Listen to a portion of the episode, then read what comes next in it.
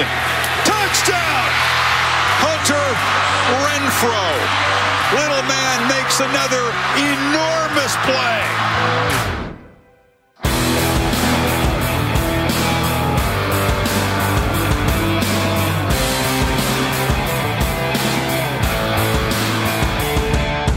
Salut à tous et bienvenue pour cette nouvelle émission de Radio Sa Made in US consacrée à la troisième semaine de saison régulière de collège football avec au programme au cours de cette émission le Iceman Trophy dévoré par un tigre, le retour de l'outsider Mississippi State ou encore les déboires des kickers universitaires. Sans oublier le mailbag, la chronique demandée le programme consacré à Notre-Dame ou euh, bien d'autres choses à vous réserver. Tout cela, bien entendu, et comme chaque semaine en compagnie du rédacteur et fondateur du site The Blue Pennant, Morgan Lagré. Salut à toi, Morgan. Salut Yellow, bonjour à tous. Et on va donc commencer sans plus tarder, Morgan, par euh, l'affiche de ce week-end euh, qui concerne du même coup le gagnant euh, de la semaine avec la confrontation entre Louisville et Clemson.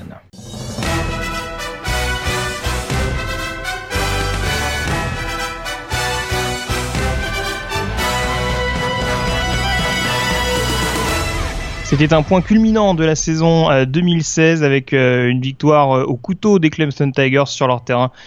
Le remake donc entre Louisville et Clemson pourrait également être un point culminant Morgan de cette saison 2017 rencontre qui était prévue du côté de l'État du Kentucky cette fois-ci sur les terres du Iceman Trophy Lamar Jackson et en l'occurrence ça a quand même tourné court contrairement à la saison passée en tout cas victoire des champions nationaux en titre 47 à 21. 47 à 21, effectivement, c'était, tu as dit, c'était un match revanche hein, pour les Cardinals de Louisville qui espéraient prendre le, le, pouvoir finalement dans la division ACC Atlantique. Comme l'an passé, ce match était en prime time, on était vraiment très excités de voir euh, Lamar Jackson contre, contre les Tigers. C'était une belle opportunité d'ailleurs pour lui, pour le vainqueur Trophesman, de, de marquer des points auprès du comité en vue des playoffs. Et bien, tu l'as dit, nous avons eu une démonstration de puissance des champions nationaux, euh, et ce des deux côtés du ballon. Hein, c'était presque trop facile parfois même un peu douloureux à voir pour, Louisville, un 45 premières minutes totalement dominé par les, Tigers et un Lamar Jackson qui a été mis euh, sous pression tout au long du match avec notamment 4 sacs euh, concédés lors de cette rencontre. Ouais, c'est un peu ce que j'allais te dire. Hein. Parfois, les stats sont, un peu trompeuses parce que, euh, en l'occurrence, il fait d'excellentes statistiques, Lamar Jackson. Mais alors, attends que je me trompe pas, il doit faire 381 yards au total, euh, passes et courses confondues avec trois trois touchdowns dans les airs. Mais euh, c'est vrai qu'il a eu cette fâcheuse tendance, hein, ce qu'on peut être amené à lui reprocher de temps en temps, c'est-à-dire à, peut-être s'isoler. Euh, et puis, comme tu l'as dit, avec sa ligne offensive qui des fois le lui comment dire la ligne offensive qui lui laisse pas énormément de temps pour, euh, pour, pour lire les défenses, ça a compliqué encore plus la chose. Exactement, on l'avait un peu identifié d'ailleurs lorsqu'on a fait la preview la semaine dernière que ça allait être euh, probablement un des éléments clés de la rencontre. Euh, Lamar Jackson, on le sait, il va il très performant notamment avec son jeu au sol. Euh, parce qu'il est capable, avec ses aptitudes athlétiques, de prendre le dessus sur ses adversaires, mais face à une équipe aussi robuste, athlétique que les Tigers, on avait bien identifié que potentiellement ça allait être difficile pour lui. Et euh, c'est exactement ce qui s'est passé. Tu l'as dit, ses stats sont pas si mauvaises, mais essentiellement parce qu'il réussit euh, deux touchdowns en fin de match, euh, alors que le match est déjà joué. Et, pour lui, ça a, été, ça a été vraiment une soirée très très longue face, à, face à une défense de, Clemson qui, chaque semaine passant, se demande s'ils si sont pas meilleurs que l'année dernière. En tout cas, clairement, actuellement, Clemson est en, à mon sens, est en meilleure situation que, ne l'était, euh, que les Tigers ne l'étaient l'an dernier à la même époque. Et on sait comment ça a fini l'an dernier pourtant pour, les, pour Clemson. Juste pour finir sur, sur Lamar Jackson, euh, on sait que c'est une année euh, quand même cruciale pour lui dans l'optique d'une arrivée en NFL, pourquoi pas par le biais de la, draft 2018. Il y avait beaucoup d'échos comme quoi il perfectionnait son jeu à la passe pendant l'intersaison. Et pourtant, j'ai la sensation que plus les semaines passent, alors c'était encore plus criant sur ce match-là, mais on a la sensation qu'il a tendance à courir très très vite également. Il a vraiment retombé dans ses travers, donc c'est sûrement une donnée qui va être vite vite à corriger s'il veut vraiment euh, avoir une cote satisfaisante euh, en avril prochain. Ça c'est inquiétant, c'est sûr que face à North Carolina, on l'avait vu, il avait probablement plus de temps euh, pour lire les défenses parce que du côté de North Carolina, il y a peut-être moins, moins de vitesse au niveau du pass rush, mais face à une équipe comme, comme Clemson où là il y a vraiment peut-être une demi-seconde, voire une seconde de moins pour lire les défenses, ben, on voit que tout de suite, dès que la première ou la deuxième option est prise, il va vouloir essayer de gagner, gagner des yards au sol. Et puis, eh bien, pour lui, c'est n'est pas forcément un bon signe envoyé au scout NFL, effectivement, pour le draft de l'année prochaine. Alors, pour en revenir quand même au vainqueur, parce que on, met on doit quand même mettre en avant le gagnant de la semaine, c'est un peu le but de la chronique. Euh, Quel vainqueur Beaucoup, beaucoup de points positifs hein, sur, euh, sur cette euh, semaine-là. Enfin, je te laisserai les, les énumérer. Moi, il y a quand même quelque chose qui m'a sauté aux yeux. C'est vraiment l'efficacité du jeu au sol. On sait qu'il y avait beaucoup de menaces euh, dans ce secteur de jeu du côté des, des, Tigers, malgré le départ de Wayne Goldman la saison passée. Et on a découvert, alors outre Kelly Bryan qui est capable d'aller chercher les yards à la, à la course, euh, un trio et même maintenant un quatuor de coureurs qui a été euh, hyper performant et hyper compliqué à, maîtriser de la part des Cardinals. Bah ouais, presque. Euh, bah finalement, on a, on a quasiment 300 yards. 300 yards au sol dans, dans ce match-là. On a vu effectivement Travis Etienne notamment avec un fantastique touchdown en, fin de match. Trop freshman, hein, Etienne. Hein, trop, ouais, trop hein. freshman, effectivement, et qui a vraiment été très impressionnant en tout cas sur sa course. Et oui, tu l'as dit, ils ont été performants au sol, mais ils ont été également performants dans les airs. 613 euh, yards euh, offensifs euh, au total. En, Puis je, reviens un petit peu sur la défense aussi, mais l'attaque au sol des Cards, qui compte quand même, notamment la, Lamar Jackson, a été limitée à 116 yards. Et, encore une fois, le front fort a été impressionnant. des sacs, on a vu Dexter Lawrence, Christian Wilkins, Sterling Johnson cette, cette, semaine qui a réussi un, un sac. on a vu aussi, on l'a moins vu Austin Bryant, mais vraiment le pass rush reste encore très performant et euh, il se trouve que cette fois-ci on a aussi vu le second rideau notamment avec Dorian Daniels et aussi le backfield défensif avec notamment on avait identifié dans la preview que peut-être ça allait être le, secteur un petit peu euh, avec pas mal d'incertitudes. Ben, on voit que les deux cornerbacks euh, euh, sophomore Mark Fields et, Trevon Mullen ont été excellents et, au milieu on a Isaiah Simmons le safety qui a été vraiment super super efficace avec 8 plaquages on a une équipe vraiment ultra disciplinée un 4 pénalités seulement et juste Morgan et juste Morgan je te coupe excuse-moi faut juste faut également rappeler que le safety titulaire Tanner Muse sort rapidement pour un targeting aussi hein. exactement c'est d'ailleurs pour ça qu'Isaiah Simmons effectivement est lancé à côté de Van Jones de Van Smith pardon et il a très très bien fait. Euh, vraiment, euh, il a, le run support a été euh, excellent de sa part. Et on a au sein d'une équipe finalement, comme je le disais, très disciplinée. 4 pénalités, on, l'a dit, 0 turnover. Et vraiment, c'est une démonstration de puissance. Puis on va peut-être dire un petit mot quand même de Kelly Bryant à un moment donné, parce que lui, chaque semaine passant, il s'affirme comme vraiment le vrai leader de cette attaque. Ouais, parce qu'il y a eu beaucoup de, enfin, il y a eu, il y a eu une pression également du côté du du pass rush de Louisville. Je pense notamment à, James Ernst qui est sorti de temps en temps du, du chapeau. De ça. Euh, ouais. Il y a Stacy Thomas également qui a pas fait une mauvaise rencontre, euh, enfin en tout cas qui a fait quelques actions clés quand il le fallait. Euh, mais malgré cette pression relative sur ses épaules, on voit que ça complète, ça complète bien. Alors il y a beaucoup de yards après réception également. Je pense par exemple à, Rere McLeod qui a été un, véritable poison à couvrir de la part de la défense de Louisville. Euh, Ton Souzy, bien entendu, qui, fait souvent des cases décisifs, notamment sur les troisièmes tentatives. Mais en tout cas, on se retrouve avec un Kelly Bryant qui finit à 22 sur 32. Donc euh, voilà, outre le, jeu au sol qui a pas mal fonctionné du côté de Clemson, bah, quand on voulait passer le ballon euh, du côté des Tigers, bah, on n'avait pas forcément de mal à, obtenir les, premières tentatives ou en tout cas à gagner du terrain. Et c'est vrai que bah, avec une attaque aussi diversifiée, ça commençait à devenir énormément compliqué pour les joueurs de, Bobby Petrino. Et finalement, on a déjà oublié hein, qu'il y a quelques semaines, euh, y Kelly Bryant était en balotage avec le freshman Hunter Johnson. Maintenant, on s'aperçoit que 23 semaines après, très clairement, c'est devenu le, il a rassuré tout le monde, en tout cas à Clemson, et il s'est imposé comme le vrai leader. Près de 70% de réussite à la passe depuis le début de la saison. C'est vraiment un joueur qui mature, on en a un peu parlé de la semaine dernière, qui semble vraiment prendre tout le temps les bonnes décisions. Hein, il connaît ses limites, on a l'impression, ça fait, ça, fait partie de sa maturité. il connaît ses limites, il il est toujours, euh, il sait prendre des risques au bon moment, des risques calculés, et puis finalement, ben, euh, ça, il réussit parfaitement à jouer son rôle de successeur de Dishon Watson. Ouais, j'avoue qu'il m'a bluffé parce que même moi, euh, enfin, je t'en avais parlé notamment lors des previews, c'est vrai que de ce que j'en avais vu au Spring Game, ça m'avait pas beaucoup rassuré. Mais euh, en effet, c'est vrai qu'on le sent extrêmement mature dans son jeu. Et puis, juste pour la précision également, Hunter Johnson, qui est seulement troisième quarterback du côté de Clemson cette saison, parce que je crois que c'est Eric Cooper qui est euh, le backup officiel de, de Kelly Bryant. Même si Hunter Johnson est rentré sur le terrain euh, face à Louisville, il a fait une passe, une passe réussie d'ailleurs, effectivement. Voilà en tout cas ce qu'on pouvait dire, à moins que tu aies autre chose à rajouter, quelque chose qui t'a sauté aux yeux Morgan sur cette belle prestation, sur cette victoire relativement écrasante des, Tigers sur le terrain de Louisville. ça conforte en tout cas le fait que Clemson est favori, on en parlait plus ou moins déjà la semaine dernière après leur succès contre Auburn. Ça va être quand même très difficile d'aller chercher, notamment dans, dans la CC Atlantique. Oui, là clairement, ils ont frappé un grand coup avec cette victoire. On passe à présent au perdant de la semaine et on prend la direction de la conférence SEC.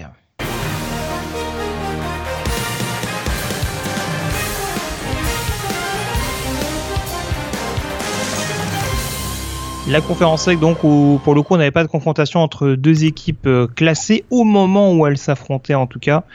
Euh, mais on euh, salivait d'avance, hein, Morgan, la semaine dernière, du, duel entre l'attaque de Mississippi State et, la défense d'LSU, opposition de style, donc entre ces deux programmes qui avaient fait quand même un, assez bon début de saison.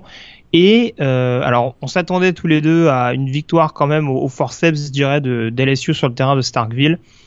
Et ben c'est pas exactement ce qui s'est passé. Euh, démonstration de force de la part euh, des Bulldogs qui s'imposent 37 à 7 avec encore un excellent Nick Fitzgerald. Et voilà, 111 ans, 111 ans d'histoire de cette rivalité du sud des États-Unis et jamais hein, les Bulldogs de Mississippi State l'avaient emporté aussi facilement. Euh, D'ailleurs, ils, gagnent assez rarement à Starksville chez eux face à LSU parce que la dernière fois c'était en l'an 2000 et tu l'as dit, vraiment domination totale de l'équipe euh, de l'équipe de, coach Dan Mullen hein, dans cette rencontre. Euh, notamment, ce qui m'a vraiment étonné, c'est les 285 yards au sol réussis par cette attaque euh, explosive des, Bulldogs, avec notamment une des révélations de ce début de saison, Iris Williams, le running back, qui fait près de 150 yards sur ce match. Alors, on a encore vu effectivement Nick Fitzgerald avec deux TD au sol dans cette deux TD au sol, dans cette rencontre et deux TD dans les airs et ils ont véritablement pris le dessus sur la défense de, de LSU et pourtant on s'attendait à ce que ce soit la grande force hein, là de cette défense de, dirigée par, coach, euh, par le coach Davaranda. Ben la défense c'est un, petit peu ce qui tenait la maison euh, du côté des LSU euh, ces dernières années. Là, si ça commence à flancher à ce niveau-là, ça risque d'être une saison difficile pour pour Ed et les Tigers. Comment, comment on peut expliquer justement cette, euh, cette déroute vraiment des, Tigers? Alors, euh, il me semble hein, que sur cette rencontre-là, un joueur comme Rachard Lawrence, par exemple, n'était pas sur le euh, premier rideau défensif. Après, bon, on a vu quand même que Christian Lacouture revient bien, Greg Gilmore également fait le travail, donc je, je sais pas, j'ai eu l'impression que paradoxalement pour une équipe hyper athlétique, enfin l'équipe hyper athlétique qu'on connaît notamment en défense du côté des LSU, il y a eu un déficit de de vitesse, on a presque l'impression que ça allait trop vite pour eux en fait. C'était très très très étonnant. Hein. Pourtant, ça c'est quelque chose qu'on n'avait pas vu venir. Une équipe qui justement sa grande force c'est euh, certainement la robustesse, la puissance, la vitesse. Et là, euh, bah, du coup, ils se sont fait littéralement retourner par, Mississippi State. Alors est-ce que c'était un mauvais match? Est-ce que la préparation, est-ce qu'ils ont un peu, un peu pris de haut? C'est aussi possible. Comme je disais, ils ont, euh, LSU n'avait pas perdu à, à Mississippi State depuis, depuis l'an 2000. mais il y a eu aussi beaucoup de pénalités, de l'indiscipline. Hein. ça, ça c'est assez surprenant parce que les équipes de Ed Orgeron, généralement, sont plutôt des équipes disciplinées. Ça, ça aussi, ça leur a coupé un peu les jambes. Hein. Nombreuses pénalités qui ont redonné quelques force down à, Mississippi State. Mais trouver une explication, euh, c'est un petit peu difficile. En tout cas, euh, on l'avait très clairement pas vu venir, cette, euh, cette contre-performance défensive de LSU. En tout cas, il y a quelque chose qu'on avait vu venir. C'est le grand retour de Danny Etling, quand même. 13 ah, sur 29, 137 yards. Alors pas d'interception, donc euh, bon dans la médiocrité, dans la médiocrité pardon, il est quand même resté relativement propre. Mais euh, alors c'est quoi les stats sur troisième tentative? J'ai eu ça 3 sur 13, c'est ça pour les pour les Tigers aussi, ça, ça fait un petit peu mal. 0 sur 2 sur quatrième tentative. Aucun rythme. Ça c'est vraiment le système de Matt, Canada. Pourtant on avait on avait l'impression que face à BYU ça avait ça avait plutôt bien fonctionné. Ben là, euh, on est retombé dans les, dans les travers. Mais apparemment, tout fonctionne bien contre BYU. oui, voilà. C'est-à-dire qu'on peut demander à Wisconsin, tout marche bien apparemment contre BYU. C'est plus, effectivement, c'est plus une référence. Mais euh, ouais, en tout cas, euh, il y, a, y, a, clairement du, du travail. Alors, une question que je me posais concernant Mississippi State, on se rappelle qu'il n'y a pas si longtemps que ça, ils étaient numéro un au pays à l'époque où, où Dak Prescott était, était sur le campus. Alors être numéro 1, ça va quand même être compliqué. Par contre, est-ce que du coup, avec ce succès euh, d'envergure Est-ce que Mississippi State n'est pas devenu le, principal rival d'Alabama dans la, dans la division Sequest euh, Très clairement, parce qu'on voit que Auburn, euh, c'est compliqué. Encore une victoire très courte euh, face à, un adversaire du FCS cette saison, cette, cette semaine, pardon. LSU donc vient de tomber. On voit que Texas A&M c'est également compliqué. Très clairement, actuellement on parle même pas d'Ole Miss qui a été battu à California ce, ce week-end. Donc on a l'impression qu'effectivement les Tigers, les, Bulldogs de Mississippi State pourraient être les principaux concurrents de, Alabama. Puis on va en savoir d'ailleurs pas mal la semaine prochaine parce qu'ils se déplacent euh, du côté de Georgia. Où, euh, là, ça pourrait être euh, pour eux un match crucial parce que s'ils devaient l'emporter à Georgia, là, très clairement, ça deviendrait des, des vrais concurrents, à mon avis, pour Alabama. Georgia qui paradoxalement, hein, alors je suis sûr du côté de Notre-Dame, euh, me rassure pas encore à 100%, mais on aura le temps d'y dire Moi non plus. Oui, ouais, voilà, c'est bien ce qui me semblait, me voilà rassuré. mais euh, ouais, on verra quand même en, temps et en heure parce que la saison euh, est encore longue et ils peuvent encore monter en puissance. Par contre, ce qui est quand même intéressant à noter, c'est que si Mississippi State confirme son statut d'outsider numéro 1. Il y a un petit Mississippi State Alabama prévu le 11 novembre euh, du côté du Davis Wade Stadium de Starkville. Et à mon avis, ça peut, ça peut valoir le déplacement si, euh, si Nick Fitzgerald est, encore en forme. On serait beaucoup sur les semaines potentiels. On parlait de Lamar Jackson ou, ou encore de Baker Mayfield il n'y a, pas, a pas si longtemps que ça. Je sais que euh, Taekwon, euh, Marshall, le quarterback de, de, Georgia Tech, ne t'a pas laissé insensible non plus. Euh, très clairement, on peut quand même mettre Fitzgerald dans l'équation. Euh, c'est sûr qu'avec des matchs euh, comme celui qu'il a réussi face à LSU, s'il répète ces performances-là, ces performances au fur et à mesure que la saison avance, euh, il va devenir un incontournable. Et, d'ailleurs, à certains égards, il ressemble pas mal à Dak Prescott, hein, je trouve, dans la façon dont il aborde les matchs. Et un joueur très très sûr et extrêmement athlétique également. donc oui, effectivement, il pourrait venir se, glisser parmi les candidats au, au trophée S-Man. Très bien. On a fait le tour en tout cas sur euh, cette confrontation entre Mississippi State et, LSU. Victoire donc de Mississippi State 37 à 7. On en vient donc au débat de la semaine euh, qui s'intéresse de très près aux kickers universitaires.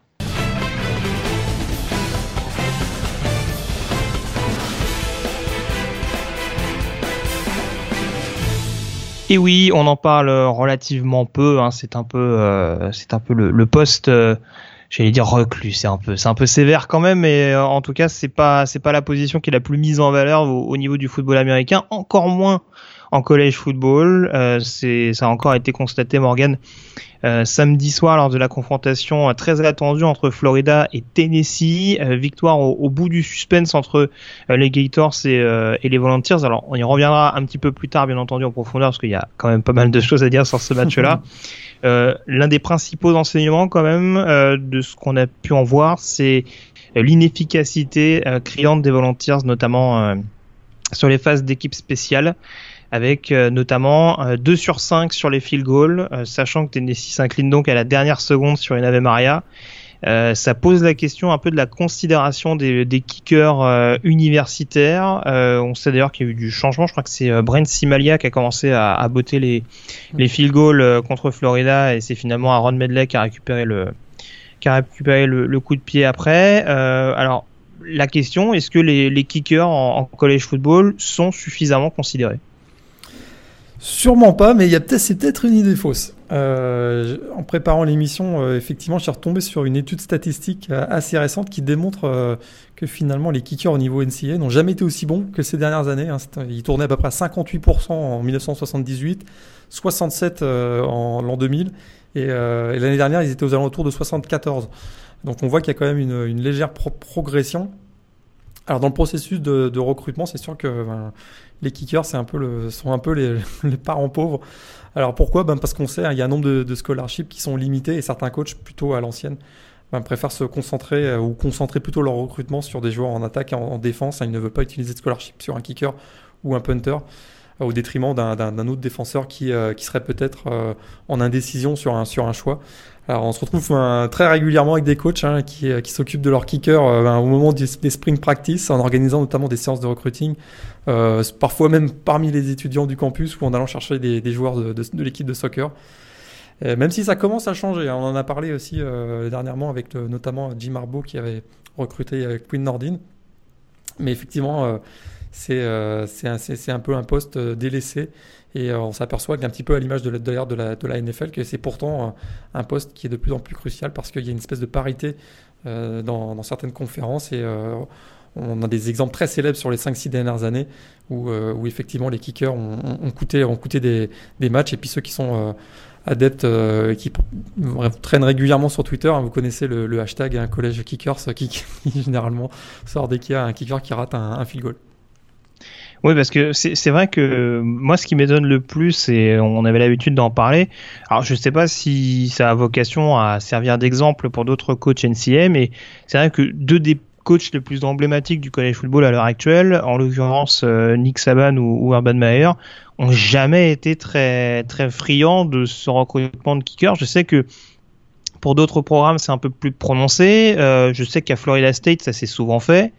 Euh, bon alors forcément, malheureusement même si la transition s'est pas faite en NFL, euh, euh, enfin Roberto Aguayo était quand même un kicker très, enfin très très coté déjà dès le départ.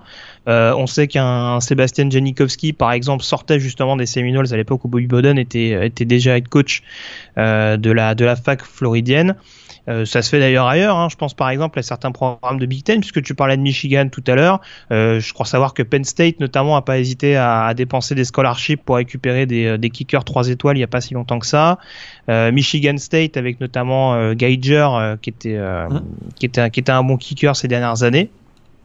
Donc c'est vrai qu'il y, a une petite tendance. Est-ce que tu penses quand même que euh, comment dire cette manie, je dirais, de de, de Saban Mayer, ça peut ça peut laisser penser aux autres que finalement c'est pas si important que ça, ou si ou au contraire bah c'est juste une impression de ma part et que bah que forcément comme les autres programmes n'ont pas les mêmes talents en attaque et en défense ils ont quand même un peu plus tendance à, miser sur des, sur des special teamers.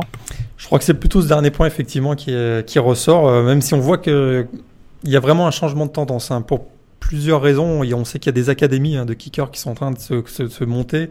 Euh, chaque année d'ailleurs, il y a un combine hein, qui est fait euh, au mois de février pour permettre aux kickers de montrer leur, leur, talent. Je crois qu'effectivement que les dernières mésaventures de, Nick Saban et, d'autres au poste de, kicker, euh, peut-être à mon avis, euh, démontre que c'est un poste qu'il va pas falloir négliger. Euh, et, moi, je vois un, léger changement de tendance quand même qui commence à arriver. Effectivement, tu l'as dit, il y a des plusieurs cas qu'on qu peut qu'on peut qu'on peut citer où des universités ont effectivement proposé des scholarships à des, à des kickers qui n'étaient pas, on va dire, issus d'une pipeline ou, ou, de la région de l'université. Ils vont, ils, vont, ils vont aller les chercher en Floride ou en Californie. Mais, euh, mais c'est encore, voilà, il y a encore quelques, quelques coachs qui, euh, qui sont encore euh, en old school, on va dire, et qui préfèrent ne pas utiliser un, une scholarship sur un, sur un kicker, qui préfèrent le donner, ou en tout cas attendre, attendre le mois de février, voir euh, les, les, résultats des, des, recrutements. On sait qu'il y a parfois il y a des joueurs qui sont, qui sont incertains, et puis on préfère ne garder ces scholarships pour, pour éventuellement euh, la donner à ce, joueur, cet attaquant ou défenseur qui viendrait euh, finalement choisir son université, puis se retrouver avec une situation où on doit euh, gérer les kickers par la suite. mais il y a quand même, je trouve, un changement de tendance, et notamment quand on voit que Jim Harbaugh, je répète, va chercher Quinn Nordin, qui, était, qui avait pourtant donné son engagement à, Notre-Dame, si je ne me trompe pas. Ça, c'est un, élément à prendre en compte. Alors l'autre question, parce que là on aborde la question principalement du recrutement, l'autre question c'est quand même L'efficacité, alors c'est plus ou moins lié avec le fait que bah forcément si on va chercher des joueurs un petit peu sur le tard, bah, c'est que c'est pas forcément, euh, euh, c'est peut-être pas forcément des cracks dans ce domaine-là. Après tu parlais notamment euh, des programmes de soccer notamment qui peuvent être sollicités ou ce genre de choses. Comment on arrive à expliquer, notamment pour le cas des, des Tennessee Volunteers ce week-end où ça a été quand même assez criant, comment on arrive à, à constater un, tel déchet, même sur des field goals, sur des extra points notamment, qui sont quand même largement à la portée des, des concernés.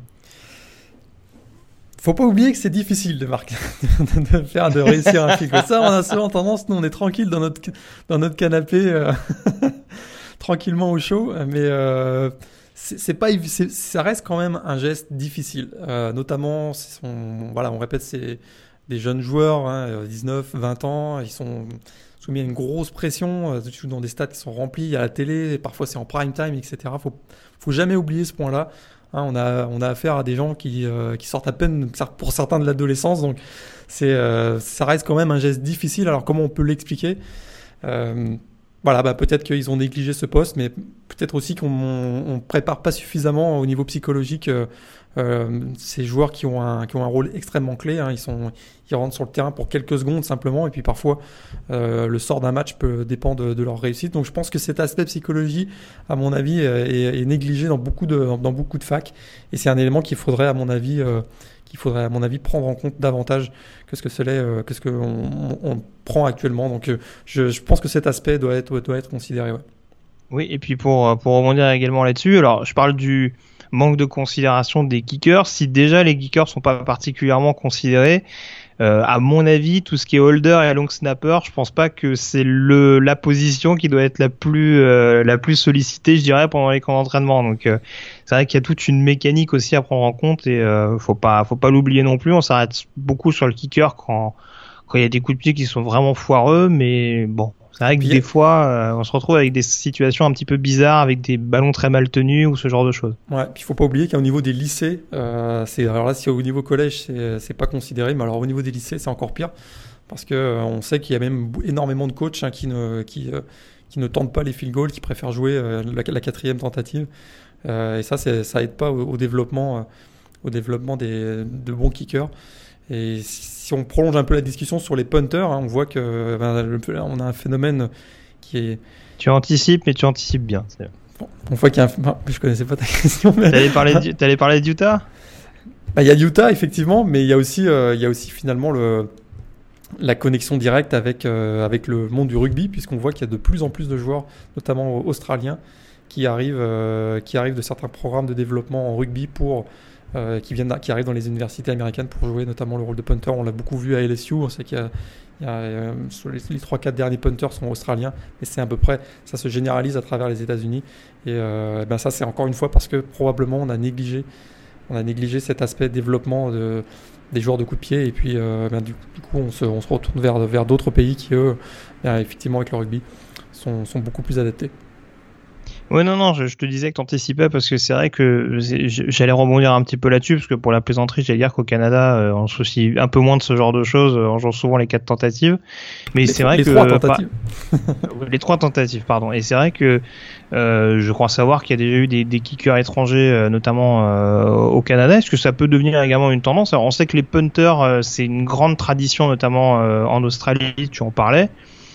Alors les kickers, on ne sait pas trop d'où ils peuvent les amener en particulier. Je ne sais pas s'il y a vraiment. Ah, il y avait bien un Norvégien, euh, Morten Andersen, qui a été. C'est vrai, c'est vrai, qui est de, Néo le Famer, c'est vrai. Mais après, euh, c'est un peu moins répandu que les, les punters australiens en l'occurrence. Mais euh, oui, peut-être une, une, filière, un filon à trouver pour pour enfin avoir des kickers dignes de ce nom. Mais on, a, on, a, on, a, un exemple franco-français parce qu'actuellement, du côté de la, du Canadian Football League, donc des Alouettes de Montréal, le, kicker et le punter de, l'équipe. Hein, c'est Boris Bédé, ancien Je joueur, à lui, ouais. Mm. qui était euh, ancien joueur de l'université euh, Laval et qui effectivement, euh, eh bien, actuellement occupe un, poste dans le football professionnel canadien.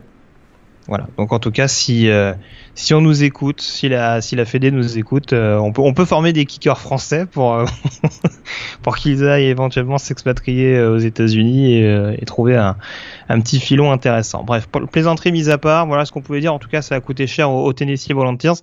On en reparle tout de suite, Morgan, en évoquant les autres résultats de la semaine.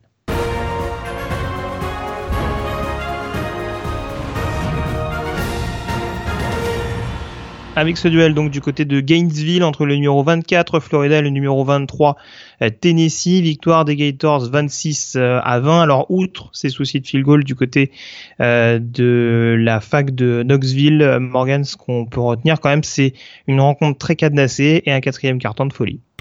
Ouais, match intense, parfois même un peu ennuyeux. Un 6-3 à la fin du troisième carton. Et un peu douloureux à, regarder. Finalement, bah, encore une fois, ça s'est débloqué avec un, troisième touchdown défensif euh, cette saison pour les Gators sur un pick 6 hein, de, donc de CJ Anderson. Et à partir de ce moment-là, c'est effectivement tout ça s'est mis à, tout à dérouler. On a vu effectivement un, dernier carton de, folie. Euh, on avait vraiment l'impression que les Gators avaient fait plus dur avec le avec le, touchdown sur réception de Brandon Powell, mais derrière, hein, Quinton Dormady réussit immédiatement à, a ramené son équipe à 27 sur, un, sur une passe euh, de touchdown pour euh, Ethan Wolf, le, tight end. Euh, ensuite, une énorme erreur de Felipe Franks, le, le quarterback des Gators, qui se fait intercepter. Finalement, donc, on se retrouve à, 20 partout après un field goal égalisateur. Et puis arrive cette incroyable passe Ave Maria, 63 yards donc de Felipe Franks, capté par Tyree Cleveland dans un, dans un délire absolu au swamp, avec une victoire encore à l'arraché hein, des, des qui, on a l'impression, trouvent toujours un moyen de, l'emporter et puis se positionnent extrêmement bien maintenant pour le, pour le titre, euh, leur troisième peut-être consécutif, le titre de la division Est de la conférence SEC. Ouais, alors j'ai parlé des nombreux rebondissements, faut pas oublier non plus ce, ce touchdown euh, vengé par Malik Davis du côté de Florida avec le retour absolument démentiel de, de, Justin Martin qui, euh, qui provoque le, fumble et euh, du coup le touchback pour la récupération de Tennessee. C'était exactement la même action que l'année dernière du côté de Texas A&M. Exact. Alors je sais plus qui était le cornerback de Tennessee euh, à l'époque, je suis pas sûr que c'était Martin d'ailleurs. Mais en tout cas, voilà, petite spécialité et ça a contribué justement parce que ça aurait pu être vraiment le, le coup de grâce, je dirais, en faveur de Florida. Je crois que le score était déjà de, c'était alors le score que je me trompe pas. On devait en être à ce moment-là à 13-3 ou quelque chose dans le genre, je me rappelle plus exactement du score. Mais en tout cas, ça aurait vraiment pu être le coup de grâce et ça a permis à, Tennessee de rester dans le coup et à nous permettre d'avoir cette, cette fin de match absolument euh, passionnante. On rappelle que c'est quand même la troisième année où on a un, match euh, euh, presque d'anthologie entre, les, deux programmes, puisqu'il y a deux saisons. Donc Antonio Callaway a déjà épinglé Tennessee sur la dernière action de la rencontre. 63 yards aussi. D'ailleurs, c'était assez ah, curieux cette statistique. ça, va être un chiffre de bonne. Voilà, c'était assez curieux. 63 yards cette année et 63 yards il y a deux ans euh, dans une victoire 28-27 des, des Gators. Voilà, et on rappelle que Tennessee, à l'inverse, a été imposé l'année dernière, euh, malgré un, une première mi-temps totalement dominée par Florida, avec, on se rappelle, avant le début du match, euh, Quincy Wilson qui avait fait monter un petit peu la sauce.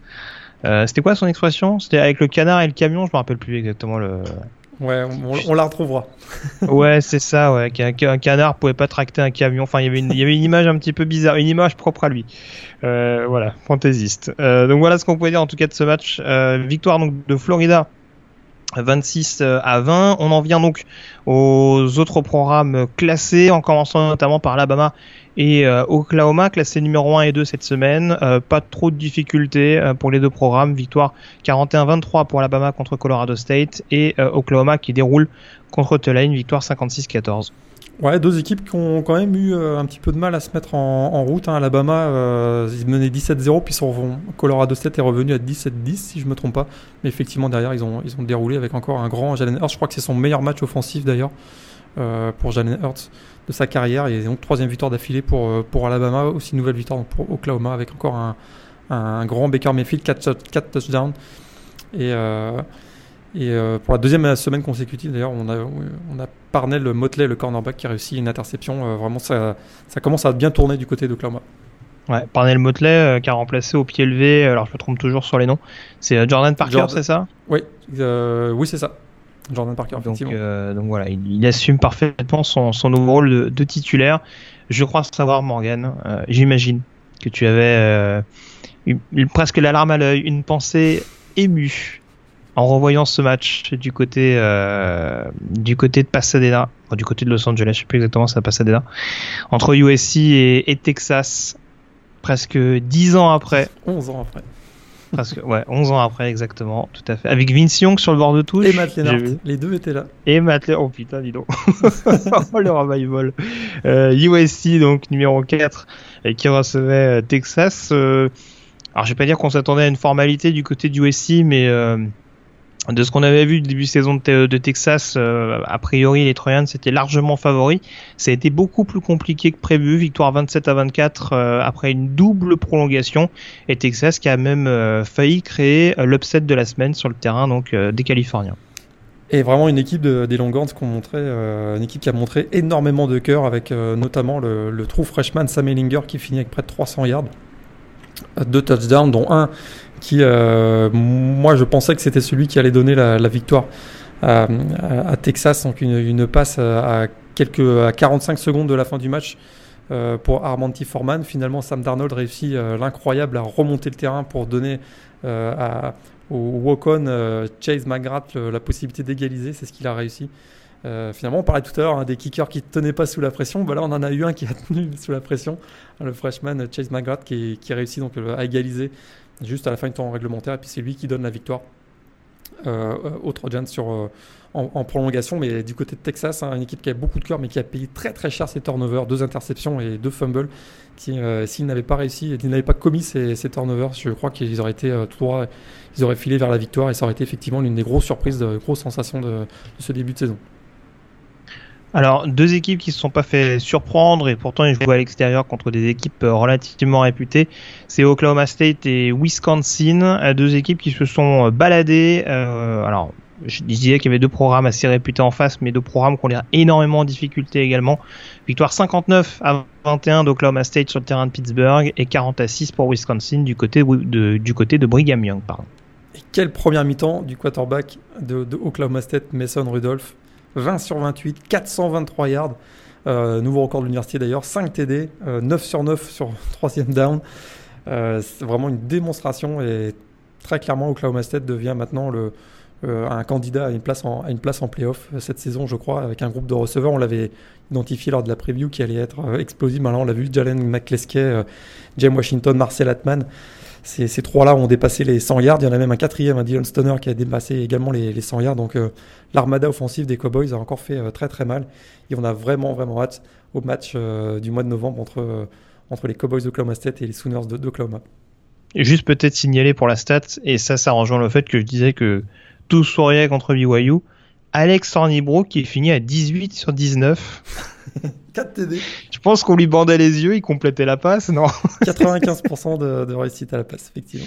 Ah, je pense qu'on verra pas, on verra pas souvent des stats d'Alex Thornibrook de cet ordre-là. Mais bon, en tout cas, c'est bon, c'est pour la petite plaisanterie, mais c'est vrai que pour Brigham Young cette saison, ça, ça continue de s'annoncer très très compliqué. Euh, il me semble que leur fiche est de 1-3 désormais. Ouais, 1-3 et euh, un changement de quarterback déjà, puisque Tanner Mangoum a laissé sa place euh, à cause d'une blessure au pied, hein, a laissé sa place d'ailleurs au, fils de l'ancien running back des Steelers de Pittsburgh, Merrill Hodge, qui également qu'on peut voir à la télé si je me trompe pas. Beau Hodge, donc son fils, qui n'a pas fait vraiment une grosse performance avec deux interceptions dans ce match. D'ailleurs, sa première passe c'était une interception. Oui, son jeu n'est pas l'image de son prénom, c'est ce que tu veux dire. Exactement. D'accord, très bien. Euh, des nouvelles des équipes de Big Ten West avec euh, notamment euh, les succès d'Ohio State contre Army 38-7, Penn State qui s'impose largement contre Georgia State 56 à 0. Peut-être Maureen, le principal enseignement, c'est encore cette victoire poussive de Michigan contre Air Force, victoire 29 à 13. C'est les, les semaines euh, se suivent et se ressemblent du côté de, Michigan qui se déplace la semaine prochaine à Purdue. Oh, teasing, teasing. Attention, attention, upset alerte. Effectivement, encore une fois, euh, c'est difficile, très difficile pour Witton Spade de trouver du, rythme avec ses, avec ses receveurs. On a appris en plus aujourd'hui que le receveur numéro 1, Tariq Black, saison terminée, fracture du pied. Euh, ça s'annonce difficile pour Michigan pour la suite de la saison une équipe qui en tout cas n'a pas encore convaincu et qui n'a pas fait son, n'a pas trouvé son, match référence. Alors peut-être que le trou freshman Donovan People Jones va, du fait qu'il va certainement se retrouver en receveur numéro 1, va pouvoir exploser. Mais euh, ah, ce serait bien pour ceux qui l'ont en fantasy. effectivement, je pas dit ça, je dis rien moi. mais, euh, mais, effectivement, en tout cas, la troupe de, de Jim Harbaugh, hein, c'est pas encore, euh, c'est pas encore tout à fait ça cette année.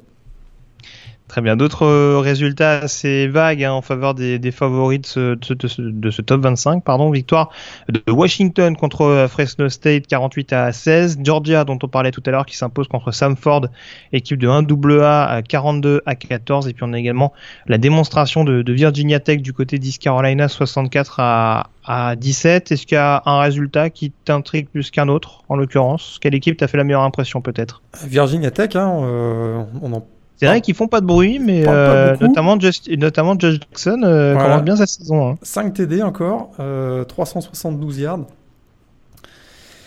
Une équipe qui avait été en finale de la conférence ACC l'an dernier, un petit peu sans faire de bruit, qui avait atteint quand même le plateau des 10 victoires. On voit que Justin Fuente, hein, le coach, fait vraiment un gros, gros, gros travail. Et ça avait pourtant mal démarré dans ce match parce qu'ils étaient menés 17 à 7, mais ils ont enchaîné avec un 44-0 pour une victoire finalement très très large. Donc euh, à suivre, hein, cette équipe de, Virginia Tech qui d'ailleurs, si je ne me trompe pas, c'est dans deux semaines, ils reçoivent, j'en suis même sûr, ils reçoivent Clemson en, prime time euh, le samedi soir. Hmm. Ça, ça pourrait être intéressant. Un remake de la dernière finale de conférence ACC, en effet, ça, ça s'annonce savoureux. On parlait de grosses attaques avec les Hokies. Euh, ça n'a pas été mal non plus pour TCU, vainqueur d'SMU 56 à 36. Avec une action. Et pour. Ouais. Avec une action, une action, gag, je sais pas si tu l'as vu, mais le dernier jeu de la première mi-temps pour TCU. Ah, bah c'est la Maria de, de Jalen Rieger. Voilà.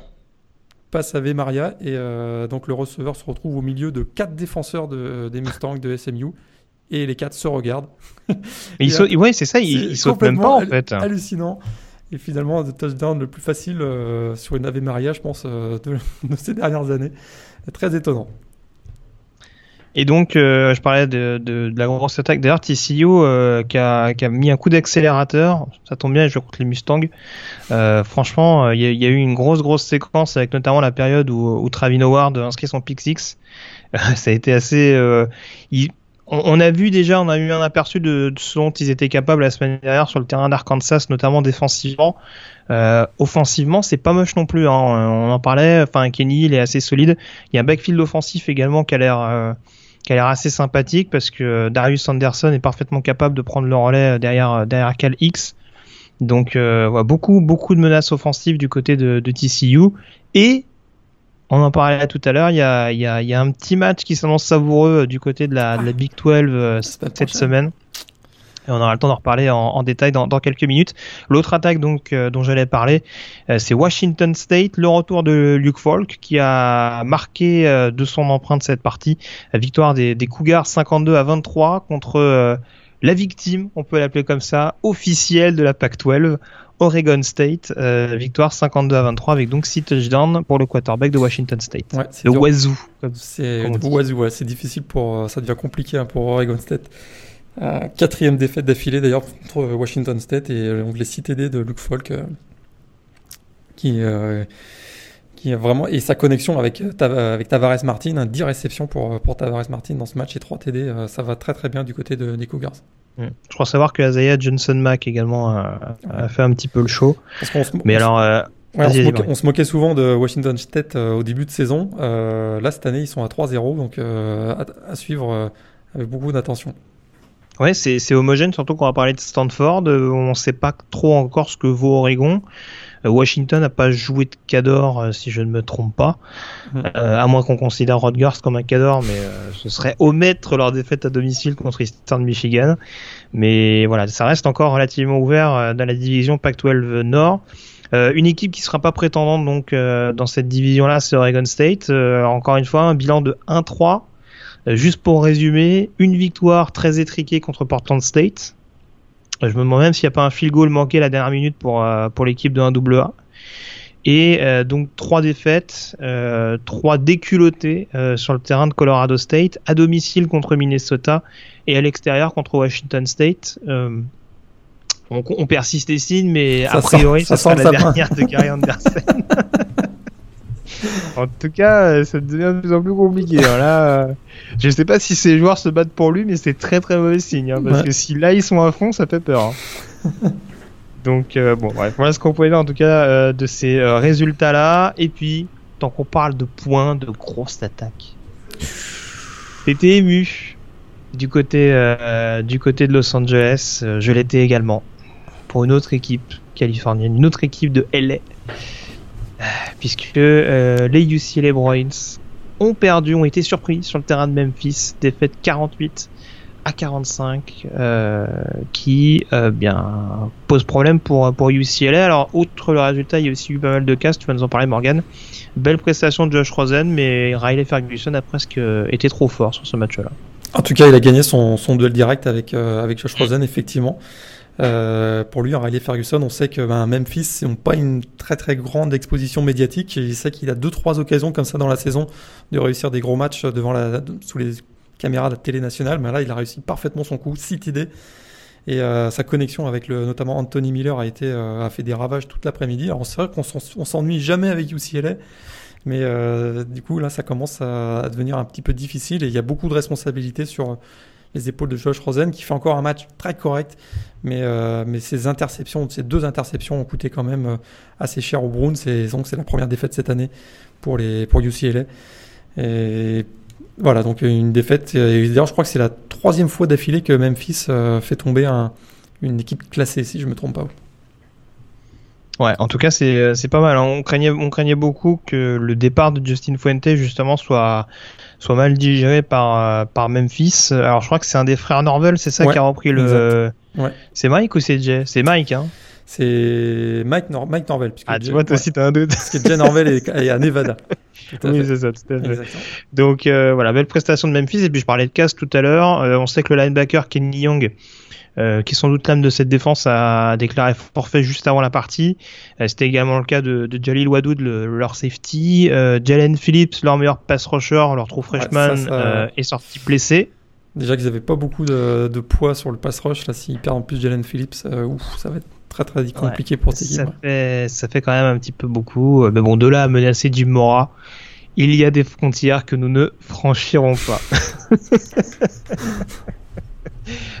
En parlant d'upset, pour le moins euh, infamant pour euh, manier l'euphémisme, euh, deux surprises quand même euh, de la part de Kansas State et de Stanford. Alors, Kansas State, on l'avait un petit peu vu venir, la défaite sur le terrain de Vanderbilt dans un match très très défensif, victoire 14 à 7 des Commodores c'était presque plus étonnant pour Stanford, défait sur le terrain de San Diego State 20 à 17. Et, quelle défaite t'as le, le, plus, le plus marqué, le plus étonné en l'occurrence? Stanford, très clairement. Euh, on sait qu'il y a des, certains qui voyaient même euh, comme des candidats au titre national cette année.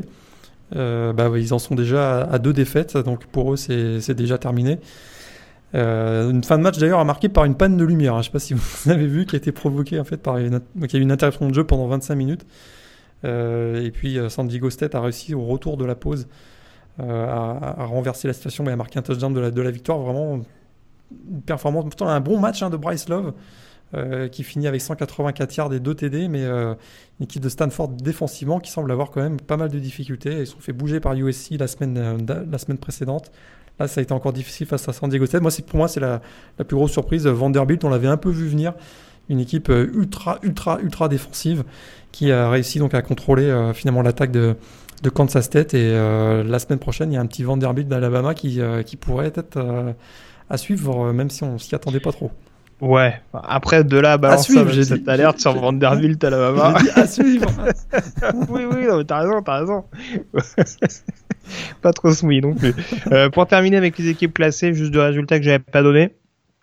Euh, mais t'en parlais un petit peu tout à l'heure, la piètre performance d'Auburn euh, contre Mercer, programme de 1AA, victoire 24 euh, à 10. Et puis South Florida qui s'est refait la cerise après plusieurs semaines un peu compliquées. Et Illinois qui en a fait les frais, victoire donc des Bulls 47 à, à 23. le retour de le retour de leur coach, Lovie Smith, qui faisait son retour à Tampa. On sait que lui, il a été le coach très longtemps des Buccaneers de Tampa Bay. ça, c'est ah bah, il a fêté ça, ouais. Là, il a fêté ça en, en grand avec 47 points encaissés il y a encore une très très mauvaise prestation de, des Fighting. Ah, une défense et un backfield défensif. Euh, enfin, euh, Louis Smith qui est quand même un spécialiste défensif. Alors c'est toujours la même chose en NFL et en college football. C'est il y, a forcément une gestion différente euh, des joueurs et des niveaux qui sont forcément pas les mêmes. Mais waouh, quand on quand on quand on se rappelle des, des niveaux défensifs de, des équipes qu'a coaché Louis Smith, notamment les Bears, forcément de voir jouer cette équipe d'Illinois, c'est dur. Hein. Parce que là, Quinton Flowers, euh, je parlais tout à l'heure de, de Brook qui aurait pu lancer les yeux bandés. Là, on était un peu dans, le, dans la même optique, donc euh, voilà, c'est, ça fait, c'est, un petit peu problématique.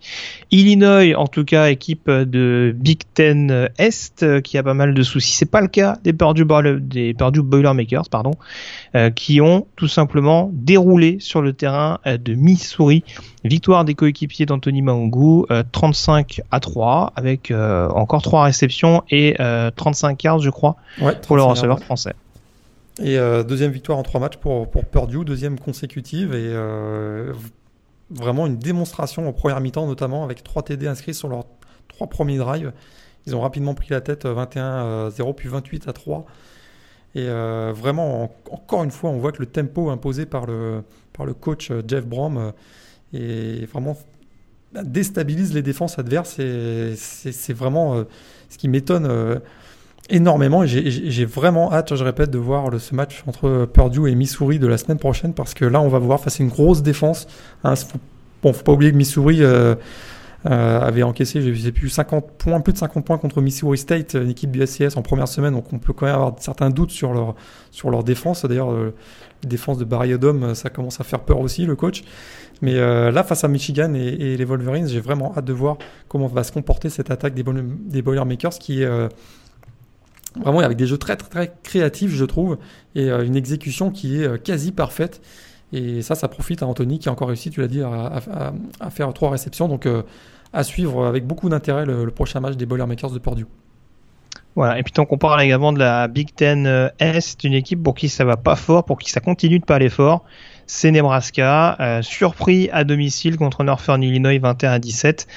Et autant il n'était pas. Ah si, si, bah si, il était, dans, il était dans les hot seats en début de saison. Oui, mais il a signé, on lui a donné un contrat la semaine dernière. D'ailleurs les fans des Cornhuskers ne comprennent pas. Euh, nouvelle défaite. Ah bon, en tout cas, en tout cas, il a célébré ça de voilà dignement. Dignement avec une nouvelle défaite, effectivement. non, par, non, par contre, blague à part, est-ce que c'est le moment de changer de quarterback? Parce qu'on a vu que Tanner Lee était pas du tout dans le coup, il finit à peine à 50% de complétion, trois interceptions dont un pick six. Ouais, même si, même si c'est lui qui a donné le ton pour le pour le comeback à, à Oregon, on se souvient la semaine d'avant. Là, là encore une fois, c'est lui qui euh, qui crée ses propres problèmes, mais il arrive à peu près à s'en sortir. Donc je sais pas exactement, et puis je, sais surtout pas si, euh, si on va faire confiance euh, au backup. Et euh, du côté de Nebraska, en tout cas, cette année, on voulait absolument jouer les, jouer les troubles faits dans la division ouest de la, de la division oui, ouest de la conférence Big Ten. C'est vraiment pas le cas. Et Viscondine d'ailleurs s'envole complètement cette division, à moins que Purdue vienne, vienne les embêter. Parlons de grosse défense, puisqu'on en évoque beaucoup tout à l'heure, depuis tout à l'heure. Qu'en est-il de Boston College, Morgan? Ah, euh, le, Morgan Bowl était prévu ce week-end quand même du côté du Massachusetts. 515 yards au sol concédés par, euh, par les Eagles. Je ne sais pas si Don Brown a vu ça, mais je pense qu'il a dû bien se marrer. Il a dû bien se marrer, Don Brown, qui est donc l'ancien coordinateur défensif qui est maintenant à, Michigan. Effectivement, il a dû bien se marrer.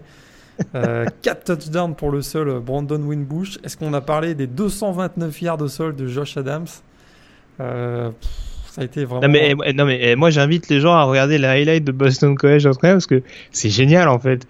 Pour Don Winbush, il a fait des, il a fait des zigzags dans la défense pendant tout le match. C'était énorme. un petit tu te demandes si c'est l'équipe de 1 en face quoi. au niveau des plaquages, hein, c'est de l'engagement défensif euh, du côté des Eagles. Cette année, c'est la grosse, grosse, grosse déception. On l'avait déjà vu face à Wake Forest la semaine précédente. Euh, là, c'est encore une, une déculottée à, domicile. ils se rendent à Clemson la semaine prochaine. Ouh là là. ouais, ça va, ils ont pas de coureur à Clemson. ouais, ça risque encore de faire mal. Par contre, côté Notre-Dame, côté Notre-Dame, défensivement, ça commence à prendre. On a l'impression, il y a notamment le duo hein, Tevon Coney et Niles Morgan qui, qui commencent à, je trouve, à, imposer leur, leur, leur, niveau physique. Et ça, ça pourrait être intéressant du côté de Notre-Dame si on, si on parvient à être beaucoup plus euh, solide sur le second rideau. Euh, là, il pourrait commencer à y avoir des, bonnes choses qui, qui vont arriver du côté des Fighting On revient euh, peut-être aux, équipes de Pac-12 avec euh, des fortunes diverses. Alors, on va commencer quand même par la victoire impressionnante d'Oregon sur le terrain de Wyoming. succès donc 49 à, 13 avec encore une rencontre un petit peu compliquée pour, pour le quarterback des, des, Cowboys, Josh Allen. Bon, en même temps, le, calendrier, le début de calendrier de Wyoming n'est pas non plus ce qu'il y a de plus simple, hein, parce que en trois matchs joués Iowa et Oregon, euh, Iowa qui est pas une mauvaise défense, et Oregon qui est, bon, en même temps je dis ça, ils ont pris 41 à Iowa State la semaine dernière, mais Iowa qui a pas non plus une défense catastrophique et, euh, et Oregon qui a l'air quand même de, de, se refaire un petit peu la cerise avec l'arrivée de Jim Leavitt. C'est vrai que c'est pas c'est pas ce qu'il y a de plus simple. Après, euh, je l'ai pas vu. Euh, enfin, il a pas été transcendant non plus contre Gardner Webb qui a un programme de 1 double A. Donc il y a des questions à se poser quand même le concernant. Mais euh, voilà, belle victoire en tout cas d'Oregon. Et puis l'autre équipe, tu en parlais tout à l'heure, de Pac-12 qui s'est distinguée, c'est California. Euh, victoire donc des Golden Bears contre Ole Miss 27 à 16. On sait euh, que Trey Watson, notamment le running back, s'est blessé et va manquer pas mal de semaines. Même s'il n'est pas out de saison. oui, saison terminée, absolument. Voilà. Mais en tout cas, Patrick Laird, leur, leur nouveau running back titulaire, prend le relais.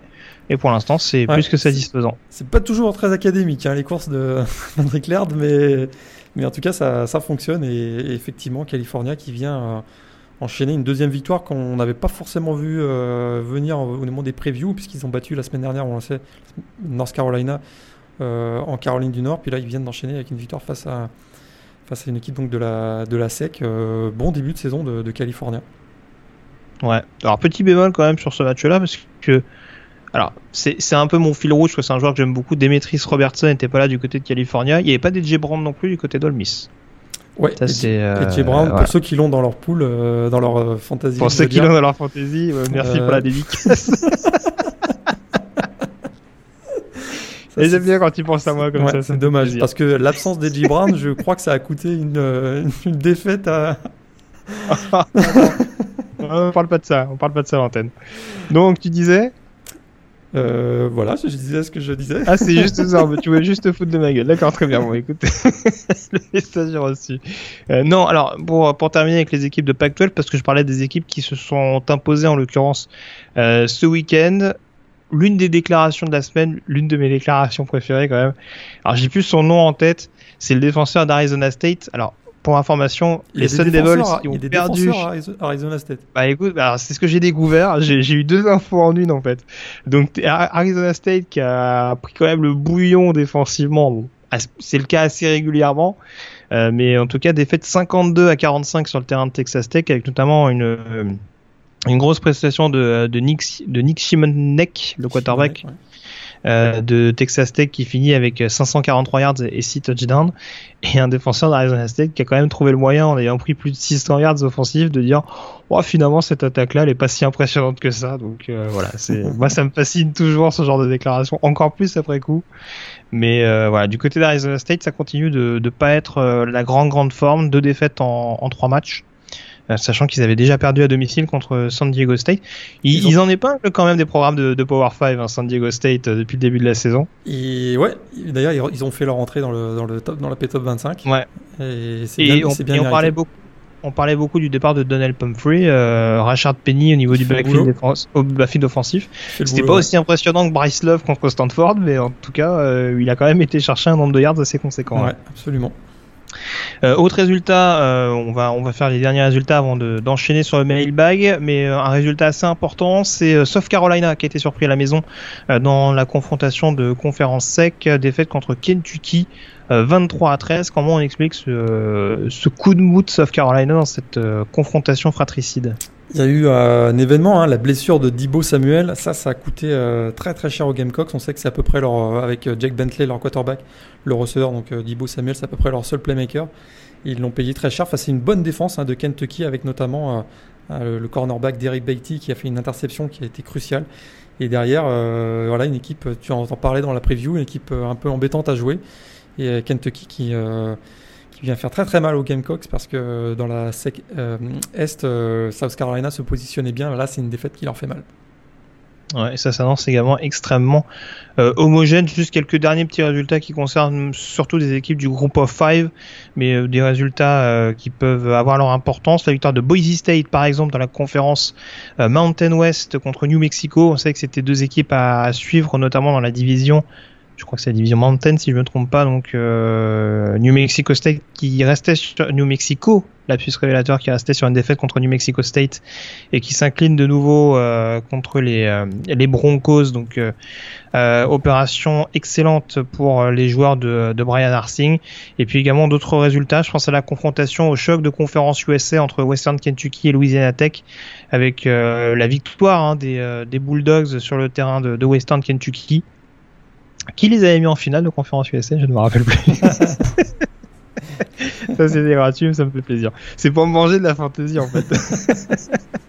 Alors c'est pas une confrontation euh, intra-conférence, mais euh, c'est un résultat assez important parce que c'est deux équipes euh, très en vue au niveau du groupe of five. Toledo également qui a remporté le, duel offensif contre Tulsa, victoire 54 à 51 avec un excellent Logan Woodside. Je sais pas si et, et Toledo qui va jouer à Miami la semaine prochaine, ça pourrait être un match plus compliqué que prévu pour les Hurricanes de Miami. Ouais, après il faudra peut-être avoir une défense quand même du côté de Toledo parce que c'est vrai qu'ils prennent quand même beaucoup beaucoup de points. Même à Nevada, hein, il me semble où il s'était imposé, c'était pas euh, c'était pas forcément euh, génial génial. Et puis j'avais un autre résultat que j'ai bien entendu perdu euh, de vue en cours de route. Mais voilà, je sais pas s'il y en a un autre Morgan qui t'avait particulièrement marqué. Euh, la nouvelle débâcle peut-être de Kansas sur le terrain d'Ohio, mais on commence à avoir un petit peu l'habitude quand même. Victoire 42 à, à 30 des, 42e, C'est la 42e défaite à l'extérieur consécutive. Pour les Geodes. Euh, Duke qui s'impose contre Baylor avec Baylor qui a montré un petit peu un petit peu de résistance mais euh, Duke qui continue quand même son bon début de saison. Euh, Syracuse qui s'est pas fait surprendre par Central Michigan également. Vas-y vas-y. bon début de saison des, de, des Bears de Baylor aussi quand même. Euh, trois matchs trois défaites c'est quand parce que je chantais l'ironie arriver je me suis dit bah attends euh, non non il a l'air sérieux là non non pas du tout trois matchs trois défaites me, me voilà rassuré formidable donc euh, voilà, je pense que c'est à peu près tout au niveau des, des, résultats. Quand même, il y avait un choc au niveau de la, montagne, la Sunbelt, pardon, pour être complètement complet. Troy qui a réussi à s'imposer sur le terrain de, de, New Mexico State. Donc euh, il faudra compter sur l'équipe de l'Alabama pour remporter cette conférence ô combien disputée et relever. On vous rappelle une nouvelle fois que euh, le duel entre Florida State et Miami a été reporté en raison forcément des conditions climatiques de ces derniers jours qui continuent de toucher la, région euh, floridienne. Et puis euh, dans le même lot, on a également le UCF Georgia Tech qui lui par contre a été annulé. A priori, pas de date de report prévue pour cette confrontation. Donc euh, voilà, ici, il faudra il faudra voir comment ça évolue, mais en tout cas euh, match qui n'a pas plus qui n'a pas pu se disputer. C'est le deuxième match d'ailleurs que qui a remporté pour UCF. Hein, je crois qu'ils ont qu'une fiche de 1-0. Ils ont seulement une victoire, euh, une rouste qu'ils avaient mis en début de saison euh, contre l'équipe le, de Florida International, nouvellement coachée par Budge Davis. Donc euh, voilà, pour l'instant c'est la seule référence pour, pour Coach Frost. oui. Il y a d'autres, il y a d'autres ouragans qui arrivent sur la Floride. Donc, oui, est-ce malheureusement. Ouais. Est-ce qu'avec, bah, est une fiche de 100%, c'est-à-dire une victoire et zéro défaite, ils peuvent aller en playoff C'est possible. C'est possible. Ils peuvent, au, ils peuvent au moins briguer un bol majeur. Je veux dire, ce serait, ça ferait quand même tâche de pas avoir une équipe invaincue en bol majeur. Je pense que ce serait. Euh, ça, c'est à suivre. Hein. Et du coup, en représentant du groupe of five. Exactement. Ah bah, je peux dire que ça va pas faire grincer les dents du tout cette histoire. Bon, en tout cas, on a fait le tour sur les autres résultats. On enchaîne à présent. Alors, juste pour information, euh, ah oui, tiens, j'ai oublié ça aussi. Juste pour information, je ne donne pas les classements encore, euh, notamment en raison de cette situation, parce que c'est un peu compliqué de donner les classements des équipes qui n'ont pas le même nombre de matchs en tout cas un nombre de matchs euh, sensiblement différent et puis également parce que euh, les confrontations euh, intra-division qui déterminent principalement les classements en fonction des conférences. Euh, ces confrontations-là ont pas toutes eu lieu, donc euh, voilà, on aura peut-être une, une, vision un peu plus globale dans les prochaines semaines, parce que là, les, duels intra-conférences vont commencer assez euh, rapidement. Juste Morgan également, parce que j'allais l'oublier, le top 3 euh, des matchs peut-être à voir et revoir au cours de cette semaine, pour ceux qui euh, auront une, une piqûre de rattrapage. Le Memphis UCLA quand même. Exactement, Memphis UCLA, beaucoup de points, match voilà, mano à mano, super, vraiment très intéressant. Moi, j'ai noté USC euh, Texas pour la fin de match, mais aussi parce que euh, j'ai trouvé que c'était un match euh, avec ouais, beaucoup d'intensité et ça faisait plaisir de revoir, qu'on soit fan ou pas, mais ça faisait plaisir de revoir Texas à un niveau correct. Et j'ai noté, moi, Louisville Clemson, j'ai trouvé ça aussi, j'ai trouvé ça aussi intéressant. C'était quand même le match de la semaine. Et puis, bah, si vous voulez voir de, de vous-même ce dont on voulait dont on vous a parlé tout à l'heure, c'est-à-dire la démonstration de Clemson, c'est l'occasion de, le faire en revoyant ce match. Ouais, je te rejoins. Il me semble qu'on a les, les, trois mêmes. Euh, tac, tac, tac, que j'essaie de vérifier ça. Euh, ouais. Est-ce que tu, tu conseillerais le Florida Tennessee, franchement? Bah, Les 5-6 dernières minutes. Quoi, oui, c'est ça, c'est ça. Tu, tu fais avance euh, rapide. Euh, sauf si vous voulez faire une petite sieste hein, pendant les deux premières heures. Là, vous mettez si vous aimez vous réveiller de manière euphorique, vous faites une petite sieste de, petite sieste, de, voilà. une heure ou deux et puis vous vous réveillez et puis vous, êtes en extase. Voilà, parce que c'est voilà, 6-3 à la fin du, du troisième quart-temps. Voilà, c'est ça. Bon bah écoute, on, on, a globalement les mêmes, donc euh, on va pouvoir enchaîner dès à présent avec euh, vos questions et euh, par l'intermédiaire, je vais y arriver, du mailbag.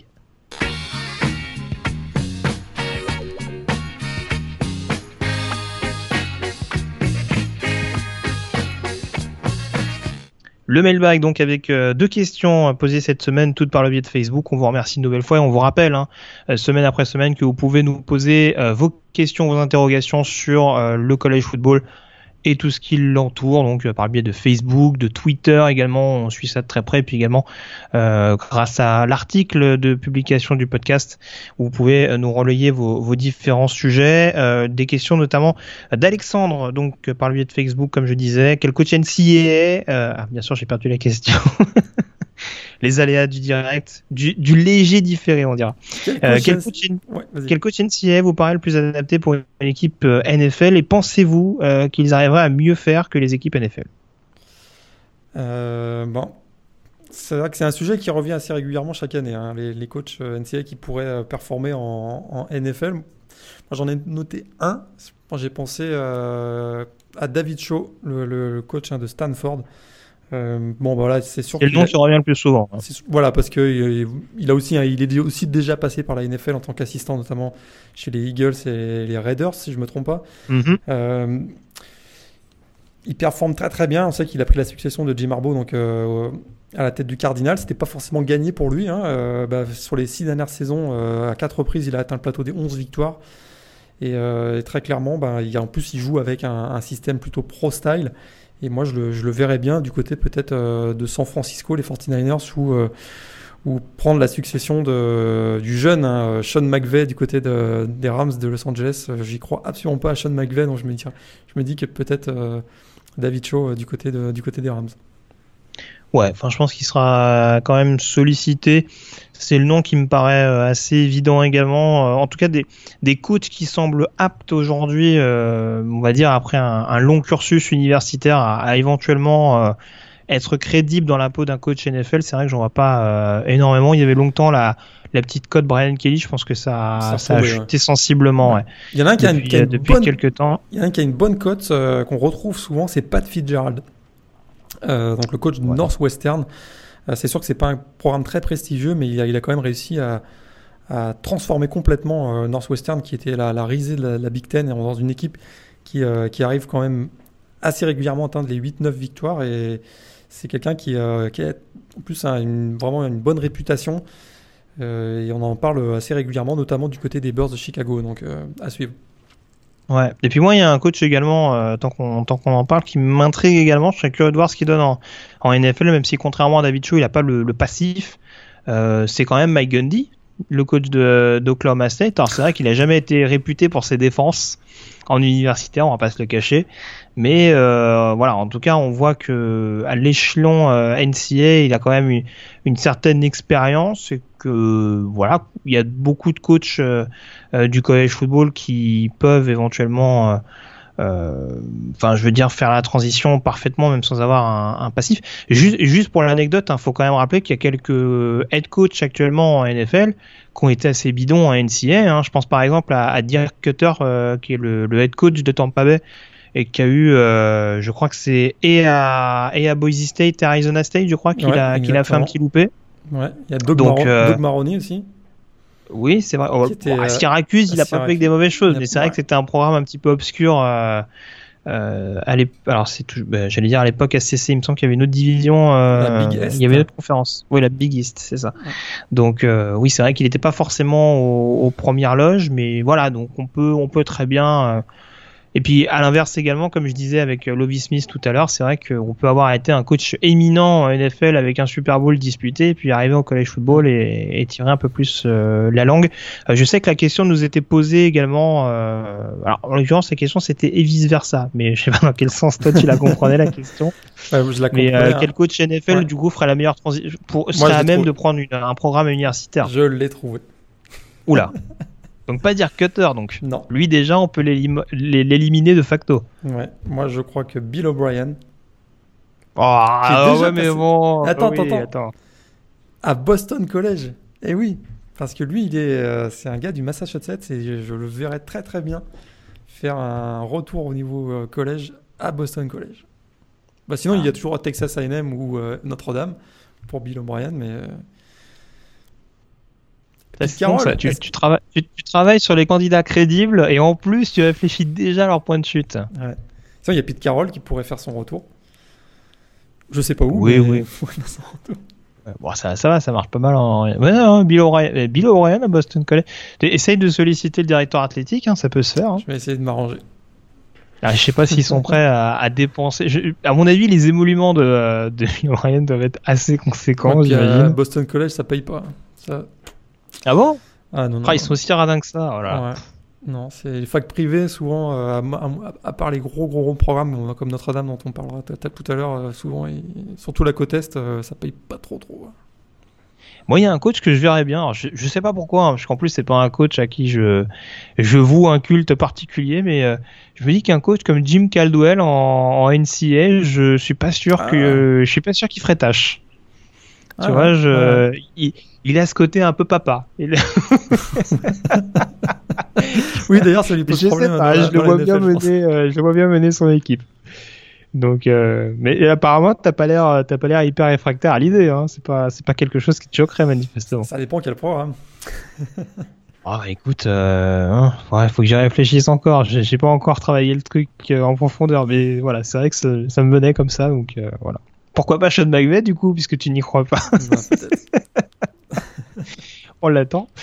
Donc euh, bon, bref, Euh, voilà en tout cas pour la question euh, d'Alexandre, et puis on avait également une deuxième question par le biais de Facebook, question de Nicolas, qui nous met dans la peau d'un commissionnaire. Quelles règles changerait-on si on pouvait le faire? Moi, il y a une règle que, je changerais bien, c'est en prolongation. Je trouve que démarrer sur la ligne des 25 yards, je trouve ça, j'ai toujours trouvé ça trop proche de l'embut. Je, je ferais bien démarrer à 35 ou à 40. Ah ouais, mais après ça dure que- plus longtemps. Je, je- 25, j'ai toujours trouvé ça un, un peu court. Un peu proche de la ligne d'embut. Je, je reculerais bien à 35. Ouais, mais est-ce que c'est pas un prétexte pour qu'il y ait des quintuples, sextuples, septuples prolongations et dire ah vous voyez quand même ça a été au bout du suspense alors que les mecs ils ont démarré euh, juste devant quoi. C'est- bah, à ce moment-là, on m'a qu'à mettre le ballon sur les 5 yards. C'est. Pas faux. Mais ça va euh, voilà. peut-être se faire, hein, méfie-toi, hein, Ouais, on n'est Mais je pas à l'abri. Hein. Mais je trouve que, ouais, bah sinon pour accélérer le jeu, c'est vrai qu'il y a un autre, euh, il y a un autre élément qui est souvent controversé, c'est le, le chronomètre qui s'arrête sur un first down en collège. Et ça, Hmm. c'est assez régulièrement, on- c'est un sujet de discussion pour effectivement raccourcir la, la durée des matchs. Moi juste je suis un perfectionniste et Ah. euh, je suis beaucoup la NFL mais euh, je, re- je remettrai les, les deux pieds au sol pour, euh, pour, la, con- pour, euh, pour la complétion. Autre sujet de débat. ça change dans, dans l'absolu ça change rien parce que voilà une fois qu'on a maîtrisé mais déjà je pense que c'est important pour ceux qui découvrent le college football tu vois de ce petit ce petit décalage il a l'air de rien en demeurant je pense que ça change rien à partir du moment où on a inclus le fait que de toute façon en college football à partir du moment où il y avait un pied au sol ça suffisait mais bon je me dis euh, qu'est-ce qui empêche d'en avoir deux quoi je veux dire euh, c'est quoi? C'est le fait de dire que c'est déjà c'est déjà très dur pour les universitaires de mettre un pied au sol si en plus on en demande deux euh, les mecs vont finir à 30% de complétion à la passe, je sais pas. Il y a, il y a une réflexion à avoir, mais là c'est une règle qui me vient, euh, qui me passe par la tête, donc voilà. Après, euh, après la règle de la prolongation me dérange pas du tout. hein. Contrairement à cette règle NFL un peu grotesque qui a notamment coûté cher aux Falcons du dernier Super Bowl, mais ce n'est pas le sujet. Euh, donc voilà, en tout cas pour vos questions par l'intermédiaire du mailbag, on vous remercie de nouveau et on enchaîne dès à présent en euh, se renseignant sur la nouvelle chronique Demandez le programme. Et Morgan, tu vas être ravi et servi puisqu'on va parler de Notre-Dame.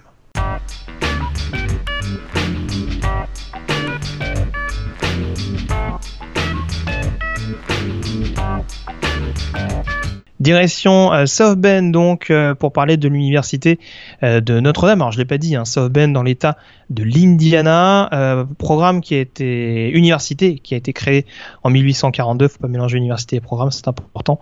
Euh, donc euh, Notre-Dame qui a vu le jour en 1842, Notre-Dame du Lac Et pour oui. être plus précis sur l'appellation Morgan. Et euh, donc, on l'a plus ou moins compris de par l'appellation. Et avant d'évoquer justement le niveau académique euh, qu'on évoque euh, semaine après semaine, on va quand même pas se le cacher. Il y a une petite connotation religieuse du côté de la fac de Notre-Dame. Petite connotation religieuse et euh, grosse connexion avec la France. Et oui. Tout à fait. Avec Le Mans notamment. Exactement, fac fondée, alors si on a des auditeurs de l'ouest de la France, fac fondée en 1842, tu l'as dit, par le père Édouard Saurin, né à Ahuilé, à côté de Laval en Mayenne, absolument. Euh, il faisait partie d'une congré- congrégation de missionnaires, donc euh, tu l'as dit, qui était dans la région du Mans. dans la Sarthe donc. Et, et c'est ainsi donc cette congrégation de missionnaires a décidé de partir aux États-Unis, donc au milieu du 19e siècle, et s'est retrouvé donc d'abord à New York puis ensuite donc direction South Bend et a créé, tu l'as dit, l'université donc Notre-Dame du Lac. Et fac privée donc 8500 étudiants et fac catholique donc Résidence universitaire séparée. Et oui, les garçons dormaient avec les garçons et les filles dormaient avec les filles. Ah là là, mais tout s'explique, c'est pour ça Mantai Teo en fait. Exactement, Mantai Teo, c'est pour ça. En plus lui, oui, en plus lui, euh, c'était, il était déjà dans une congrès, dans un, dans une, un lycée euh, très catholique du côté de Hawaï, donc ça n'a pas arrangé les choses. Mais euh... alors, je, je, je, te coupe, Morgan, alors, par, euh, avant que tu enchaînes ce que, ce que tu allais dire, mais c'est peut-être d'ailleurs ce que tu allais signaler, mais fac très religieuse, et tu le disais, avec un, un catholicisme accentué, euh, un oui, catholicisme ouais. qui s'est même ressenti au niveau football, parce qu'il faut rappeler qu'à l'époque, euh, notamment euh, fin 19e siècle, il y avait beaucoup de gros programmes euh, protestants, et ça a ouais. notamment je dirais presque mis Notre-Dame sur la, sur la carte du football aux États-Unis, mine de rien. Effectivement, puisqu'on s'est retrouvé avec euh, beaucoup de, joueurs ou d'étudiants qui, qui, étaient effectivement catholiques, souvent issus de la communauté irlandaise, qui, ont, qui, ont, qui se sont retrouvés ici. Et puis, on a, du coup, on avait énormément de talents de joueurs qui étaient catholiques et, euh, et qui ont permis donc, au, le développement de ce, de ce programme, effectivement. Euh, je parlais donc du niveau académique, on va peut-être y venir, parce que Notre-Dame, c'est pas seulement un programme euh, très porté sur la religion, c'est aussi et surtout un programme avec euh, des exigences académiques relativement élevées. Oui, ça fait partie des, facs privées un peu de l'élite. Hein, on, en connaît certaines, hein, Stanford, Yale, Harvard, etc. Donc il y a un, niveau de, sélection assez très important. Euh, sélection par euh, le niveau académique, sélection aussi par l'argent, parce que 50 000 dollars l'année, euh, si on n'a pas d'aide, si on n'a pas d'aide donc à travers les scholarships. et effectivement, il y a plusieurs, plusieurs personnes assez connues, reconnues, qui sortent de l'université Notre-Dame, notamment. tu veux peut-être qu'on en parle tout de suite. Oui, on oui. peut en parler. Donc Condoleezza Rice, donc l'ancienne secrétaire d'État des États-Unis, il y a des prix, des prix Nobel aussi notamment prix Nobel de médecine, donc Eric Wischhaus. Il y a un biochimiste, euh, on en a parlé de biochimie un peu la semaine dernière avec, euh, avec Florida Mast. Là également, puisqu'il y a le, donc un biochimiste qui a découvert les bienfaits de l'aspirine pour les personnes souffrant des troubles, de troubles cardiaques, hein, qui est sorti de, qui est sorti de Notre-Dame. D'accord. L'aspirine n'a rien à voir avec un match de Notre-Dame qu'il n'a pas supporté ou ce genre de choses. Ok, on est parti sur le mode eh, des attaques. Là. Eh, okay. Franchement, eh, franchement vu le match de ce week-end, je pense qu'il y en a bien un qui va découvrir l'aspirine à Boston College. Donc, non, et puis, ouais. et puis concernant les. Ah, vas-y, je te laisse terminer sur les, sur les alumni, peut-être. Euh... J'en avais un également que tu n'avais pas cité, mais. Euh...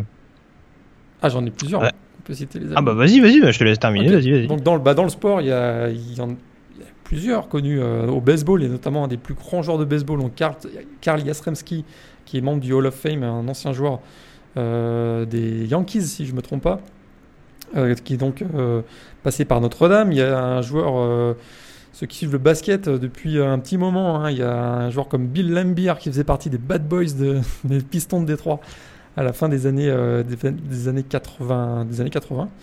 Euh, il y a également John Paxson qui était un ancien joueur des Bulls de Chicago. Puis il y a un, alumni très célèbre, mais un peu. Euh, euh, qui a fait, qui a été au centre d'une grosse controverse et polémique, c'est Steve Bartman, et oui, ceux qui suivent aussi le baseball, donc euh, ce fan des Cubs de Chicago, qui avait coûté à lui tout seul la qualification au World Series, si je ne me trompe pas, c'était en 2003, en interférant, en venant euh, des tribunes, venir interférer avec la balle, alors que le, joueur de champ extérieur, Moïse Alou, venait, euh, allait quasiment donner la victoire aux Cubs de Chicago. Ben, du coup, il était venu in interférer avec ce jeu. Résultat, euh, les Cubs se sont fait battre par les Marlins de, de Florida quelques, quelques instants plus tard. Et ça a été un des événements d'ailleurs majeurs des 30 dernières années aux États-Unis, puisqu'on sait qu'il y a eu un, un, documentaire qui a été fait par ESPN, qui est un des un documentaire les plus célèbres hein, concernant donc, Steve Bartman. Je te fais confiance que moi tu es en baseball. Ok. là, là, je, je j'écoute tout ce que tu me dis religieusement. Et peut-être pour terminer sur les alumni, euh, Régis Philbin quand même, c'est présentateur ah, de, oui. de, télévision aux États-Unis. Qui est également passé par, par la fac de, de Notre-Dame. Qui a, qui a pas euh, été remplacé par un joueur de foot aussi, par. Euh... Euh... Bah, c'est euh, Strachan qui a pris. Non, Strachan, exactement, l'ancien Oui, c'est ça, Michael Strachan. Ouais, qui a pris la, sa, sa, succession à la télé, ouais, effectivement. Qui est pas de Notre-Dame, lui, par contre. Ah non. Alors attends, putain, je me rappelle plus de son programme. Je crois que c'est un programme obscur d'ailleurs. Tiens, attends, j'ai regardé ça en direct. Tac, tac, tac, tac. je peux, peux peut-être t'enchaîner. Oh, tu t'en rappelleras sinon. Ah, bah, justement, on peut Plusieurs faire alors, Texas ouais. Sofer, donc je. Texas Hold'em, ok. Plusieurs Ouais. bâtiments Et- emblématiques à Notre-Dame. On n'en a pas parlé, mais euh, on les appelle souvent les Golden J'allais en parler juste après. Ok, mais, euh, Golden Domers, hein, le bâtiment principal de l'administration qui est célèbre pour son dôme euh, doré. Euh, il y a également une autre image très forte, c'est la représentation murale qu'on appelle le World of Life, plus couramment appelé Touchdown Jesus, bien sûr. Puis euh, on a bien sûr la grande basilique sur le, sur le campus, un des bâtiments emblématiques que vous voyez très régulièrement dans les diffusions euh, télévisuelles des matchs de Notre-Dame. Très bien. Des alumni euh, en rapport avec le football, peut-être? Il y en a pléthore, bah là, il y en a- ça j'imagine, de par l'importante histoire de Notre-Dame. En termes de joueurs et de coachs d'ailleurs, hein, il y, a- il y a quand même des, des noms euh, qui restent en- encore dans la mémoire. Ouais, on n'a pas dit, hein, 11 fois champion national, Notre-Dame, avec des coachs comme euh, aussi célèbres que Knut Rockne, euh, Ara Parzegan, qui est décédé il y a quelques semaines, euh, Mm. effectivement, qui avait été le coach dans les années 60. Euh, il y a Dan Devine aussi à la fin des années 70, qui avait donné un titre à Notre-Dame. Lou Holtz, le fameux Lou Holtz, que vous connaissez peut-être via l'émission d'ESPN, College Game Day ou College Final, euh, qui avait été le dernier coach d'ailleurs euh, à offrir un titre national euh, à Notre-Dame en, en 88 et des joueurs donc, euh, aussi emblématiques. hein. Il y a sept trophées S-Man, dont, euh, dont Tim Brown, le, le dernier en 1987, le receveur. Puis il y a d'autres euh, joueurs ultra célèbres, comme bien sûr Joe Montana, le quarterback euh, légendaire des années 80. Euh, Joe Tisman également, puisqu'on parle de Joe ouais. célèbre. Joe D'accord. absolument. Puis Jerome Bettis aussi, qui est passé par Notre-Dame, ancien running back des Steelers. Manti Teo, t'en as parlé tout à l'heure. Et euh, il y avait aussi Ragib Rocket Ismail, qui n'a pas eu une fantastique carrière dans la NFL avec les Raiders de, de Auckland, mais qui avait été euh, magistral avec Notre-Dame à la fin des années 80. Et puis euh, plus récemment, il y a euh, Brady Quinn. Alors lui, il a une, une Oh non, il catastrophique, cité, j'y mais Mais on est obligé pas, Il a citer- cité Brady Quinn. on est obligé de le citer parce qu'il a été deux fois deuxième au, au classement du trophée S-Man, puis il avait quand même été, euh, il a quand même une très très bonne carrière à- à- avec Notre-Dame. Ça s'est très très mal passé ensuite dans la NFL, on est d'accord. Tu trouves? Un petit peu. Mieux ou moins bien que Jimmy Clausen autre euh, grande figure euh, des années 2000 euh, du côté de Notre-Dame? Ouais, Un quarterback avait, euh, que Notre-Dame était 5 étoiles, que Notre-Dame était très fier d'avoir piqué à USC. Ça a été Ouais. euh, une catastrophe. Il a, été, il a été très bon. hein. Je me rappelle a d'une fin de match, notamment d'un Notre-Dame Michigan où il offre Ouais, la victoire au, au Fighting Irish. Une bonne saison. Je pense que c'est la seule chose que je me rappellerai de Jimmy Clausen durant toute sa carrière. hein. Donc, euh, Sinon, des joueurs actuels dans la NFL, il y en a quand même pléthore. hein. Là, on peut, euh, là, on peut y aller. hein. Tyler Eifert, donc euh, le Titan, un autre, autre Titan, Kyle, Kyle Rudolph. Il y a aussi du côté de Minnesota, il y en a pas mal. Il y a Harrison Smith, le, le safety, et le receveur Michael Floyd. On a récemment donc euh, Deshaun Kaiser, donc qui est à quarterback à Cleveland. On a Zach Martin, le, joueur de ligne offensive, euh, donc à Dallas, la super ligne offensive de, de Dallas. On a aussi euh, euh, Jalen Smith aussi à Dallas le linebacker, et puis des, des running backs. On a CJ Prozise à Seattle, Theo à Détroit. Il y, a- il y a quand même beaucoup. Et Will Fuller, j'ai oublié Will Fuller, le receveur à, à Houston. Ouais. La rencontre, ouais, ouais. La rencontre, oui, bien sûr. là j'étais pas né. Je n'étais pas né. Mais si c'est un match à voir, c'est l'infâme Game of Century en 1966 contre Michigan State au Spartan Stadium. Un infâme 10 à 10. Et euh, d'ailleurs, le coach était Asa Parzegan qui est donc décédé il y a quelques semaines. Et euh, cette controverse où les Fighting Irish ont refusé, ont refusé de jouer la fin de match euh, en laissant couler le chronomètre pour avoir un match nul 10 à 10 plutôt que de se rapprocher et de tenter un field goal. Mais ça avait été euh, la grosse controverse. En cas 10 partout, ça a été pendant très longtemps. Et c'est d'ailleurs encore considéré par certains comme le match le, le plus célèbre euh, de l'histoire du college football. C'est- le match que tu retiens euh, le plus de Notre-Dame. Un match où ils ont euh, où ils ont levé le pied à la fin. euh. quand même, Morgan. Toi qui es fan des Fighting Irish, t'en as un autre quand même. Tu parles de quoi Alabama? Non, pas là. Non, tu- alors tu vois, je suis vicieux, mais pas à ce point-là. Je parlerai pas de cette défaite cuisante. Alors c'est quoi? C'est en 2011, hein? ouais, 2000 ouais, 2012. Ouais, cette démonstration d'Alabama à l'époque où Trent Richardson était, euh, était encore hyper performant. Mais euh, ouais, non, il y avait ce match-là. Mais il y a eu quand même quelques, quelques Game of Century, parce qu'il y avait également ce match de 93 hein, contre, euh, contre Florida State, remporté d'ailleurs par, par Notre-Dame à l'époque. Euh, Lou Holtz était, était déjà head coach. Enfin, à l'époque où euh, Lou Holtz était, était déjà head coach de, de Notre-Dame, parce qu'il est resté un petit peu longtemps, mine de rien. Euh, notre ami Kizozot, il est resté quoi 86, 96, ouais, bon, c'est quand même pas mal, mais c'est vrai que Notre-Dame a souvent été euh, euh, au premier plan euh, du collège football. Alors tu parlais notamment de 66 et de sa rivalité contre Michigan State. On rappelle que c'est sûrement aussi un des programmes qui a énormément de rivalités et des rivalités historiques. Michigan State, bien entendu également euh, Michigan. Et puis il y a toutes les, les rivalités au sein de l'État de l'Indiana. Euh, bah, il, il, me semblait que Purdue à une époque était un, un rival assez important euh, Ouais. des Fighting Irish. Tout à fait, dans les années 90, même 2000, effectivement. Absolument. Donc euh, voilà, pas mal de choses à dire mine de rien sur euh, sur Notre-Dame. Donc euh, voilà, je sais pas s'il y a une dernière anecdote que tu voulais signaler sur le sur le programme, sur l'université en règle générale. Je crois qu'on a fait le tour. Bah, sinon, les, les casques dorés, bien sûr, référence au Golden Dome, on en a parlé euh, tout à l'heure. Puis quelques petites traditions rapidement. Euh, le fameux, euh, la fameuse insigne, célèbre insigne Play like a champion today, hein, que chaque joueur touche au moment de rentrer sur le, sur le terrain. Puis à la fin de, à la fin de chaque match, hein, tous les joueurs, défaite ou, ou victoire, on, on, se retrouve devant la section des étudiants pour chanter ensemble Notre-Dame, Our Mother. Donc c'est beaucoup de tradition du côté de Notre-Dame. Ouais, tout à fait. J'avais un truc que je voulais dire, mais qui, bien sûr, est complètement sorti de l'esprit. C'est pas très très grave au final, mais euh, voilà, juste signaler. La mascotte est un léprochaune. Voilà ce qu'on peut dire, mais bon, Ah c'est oui. pas. C'est assez rare. On va, on va dire que par Un rapport au tigre qu'on voit à peu près partout. Voilà, ça, ça change un petit peu euh, de concept. Non, voilà, ce que je voulais dire, c'est que c'est une des rares équipes, euh, notamment au niveau du Power 5, euh, dont les maillots ne sont pas assortis des noms des joueurs. On sait que voilà, c'est une petite tradition. Je sais que, ce- enfin, à Penn State, ça se fait également, USC. Euh, voilà, Notre-Dame a également cette, euh, cette particularité-là. Voilà ce qu'on pouvait dire donc sur Notre-Dame. On enchaîne dès à présent avec la preview de la quatrième semaine de saison régulière.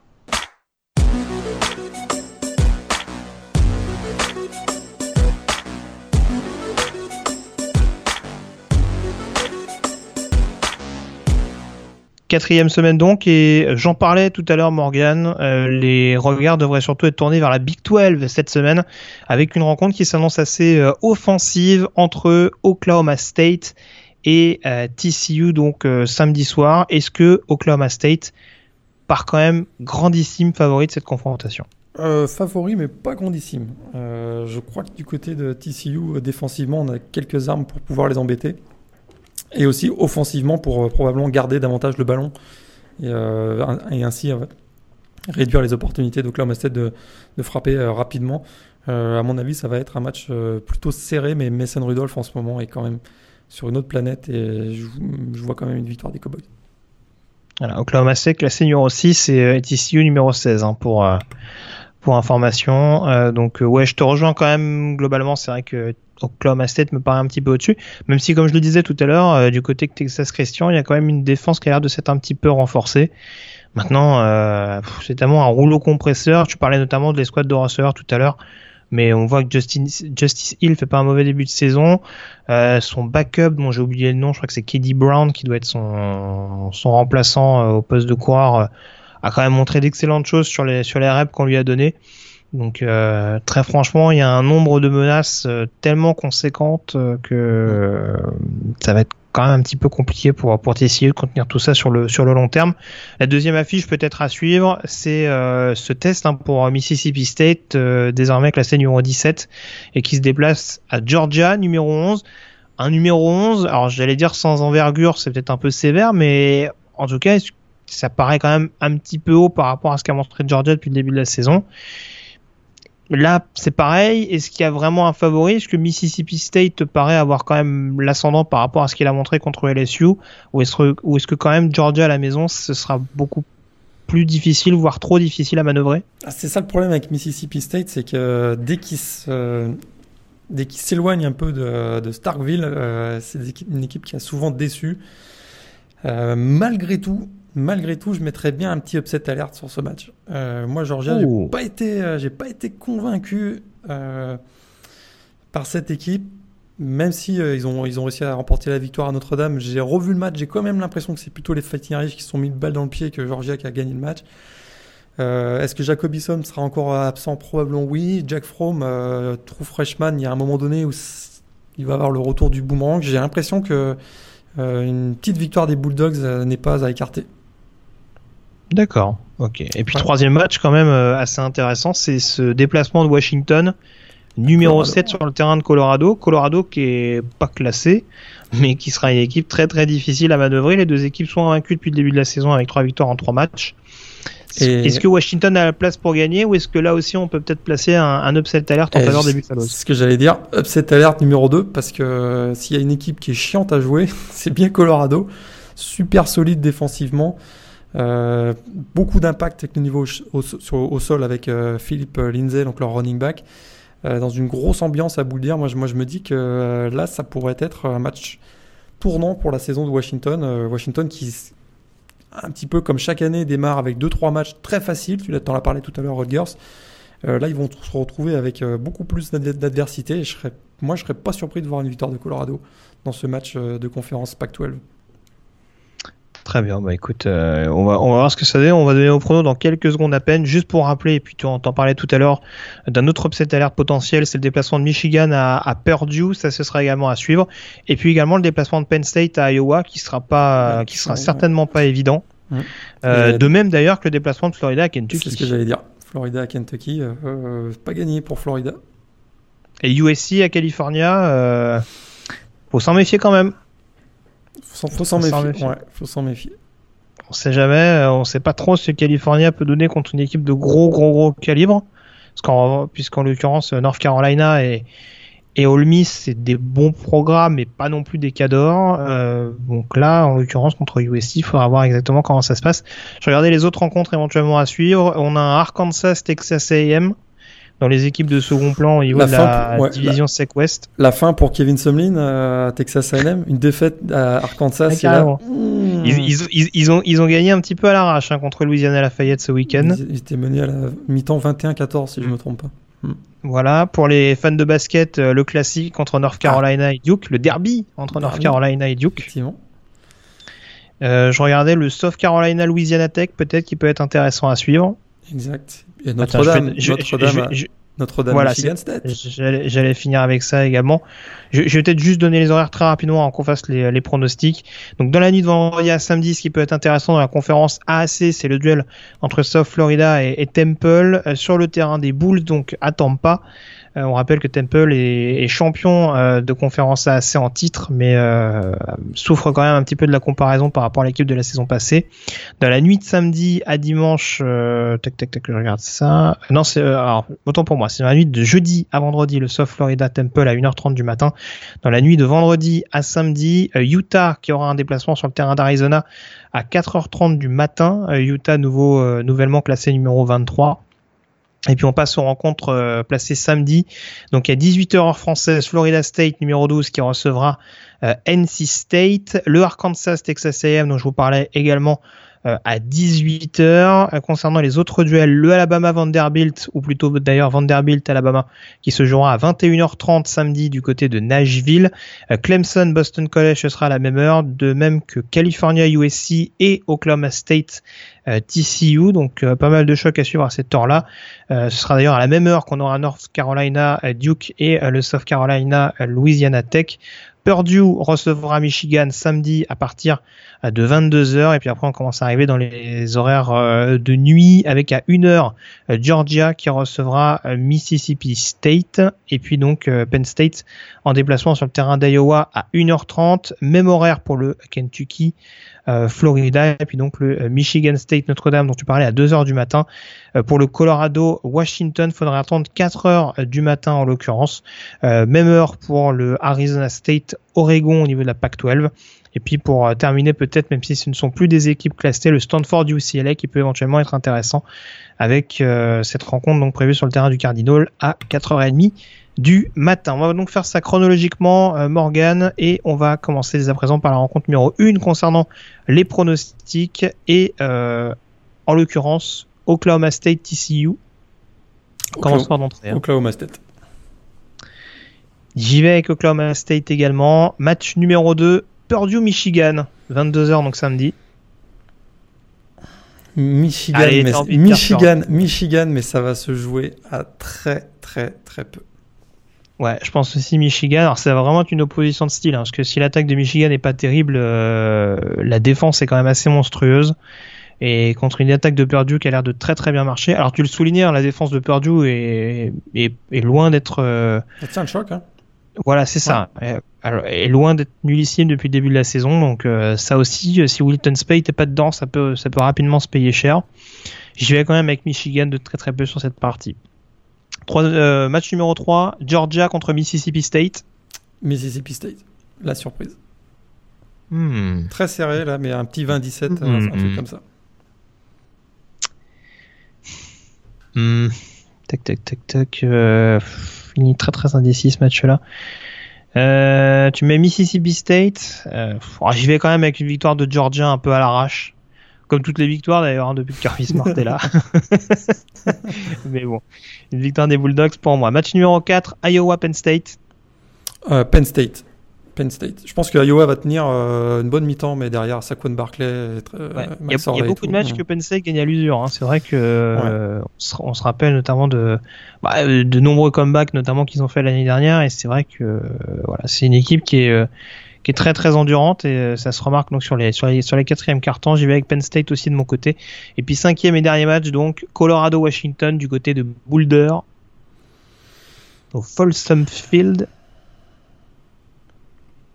Ah, je vais mettre Washington, mais ça va être très très très très sérieux là, là aussi. Je vais mettre Washington, mais vraiment. Washington pour moi également parce que la défense de Colorado a montré de bonnes choses contre l'attaque de Colorado State notamment, mais j'attends quand même de voir comment euh, comment va se gérer ce changement de coaching staff contre une attaque de Washington euh, qui, a pas, pas non plus extraordinaire, même si Dante Pettis a battu le record de euh, a égalé le record de touchdown sur retour de, de coup de pied, euh, a égalé le record de Wes Welker. Avec 8 touchdowns, ouais. Voilà, donc euh, peut-être euh, qu'il marquera le coup euh, sur le terrain de Colorado pour prendre seul la tête. Mais euh, ouais, cette attaque de Washington quand même avec euh, son tandem de, de coureurs notamment euh, assez intéressant. Je pense que sur la durée également ça peut ça peut faire la différence. Voilà en tout cas on a fait Ouais, le tour. dernier- Vas-y vas-y. vas-y. Dernier point, on vient d'apprendre que à LSU, Miles Brennan, le true freshman, pourrait démarrer à la place de Danny Etling la semaine prochaine contre Syracuse. Oh non c'est pas vrai. Eh ouais. Oh non pas Daniel. Ah, des- ah, tu m'as flingué ma soirée. Merci Marianne. Bon, en tout cas t'as raison c'était important à, à signaler.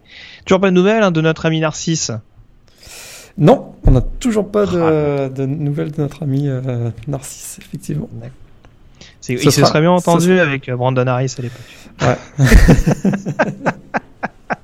ah, il s'aimait bien, euh, l'ami Brandon. Bon, en tout cas, voilà. Merci en tout cas, Morgan, d'avoir été en ma compagnie. Et puis, euh, quant à nous, on se retrouve la semaine prochaine pour une nouvelle émission euh, de Radio Samedi US consacrée au college football en partenariat, bien entendu, avec The Blue Pennant. On vous rappelle d'ailleurs que vous pouvez aller sur le portail vidéo du site Blue Pennant pour avoir euh, les matchs que vous n'avez pas pu voir au cours de ce week-end. Pourquoi pas consulter le top 3 qu'on vous a donné tout à l'heure. Euh, quant à nous, donc, on se retrouve la semaine prochaine. Passez une excellente semaine, notamment avec euh, un très bon week-end de football. Ciao à tous. Ciao, bonne semaine à tous.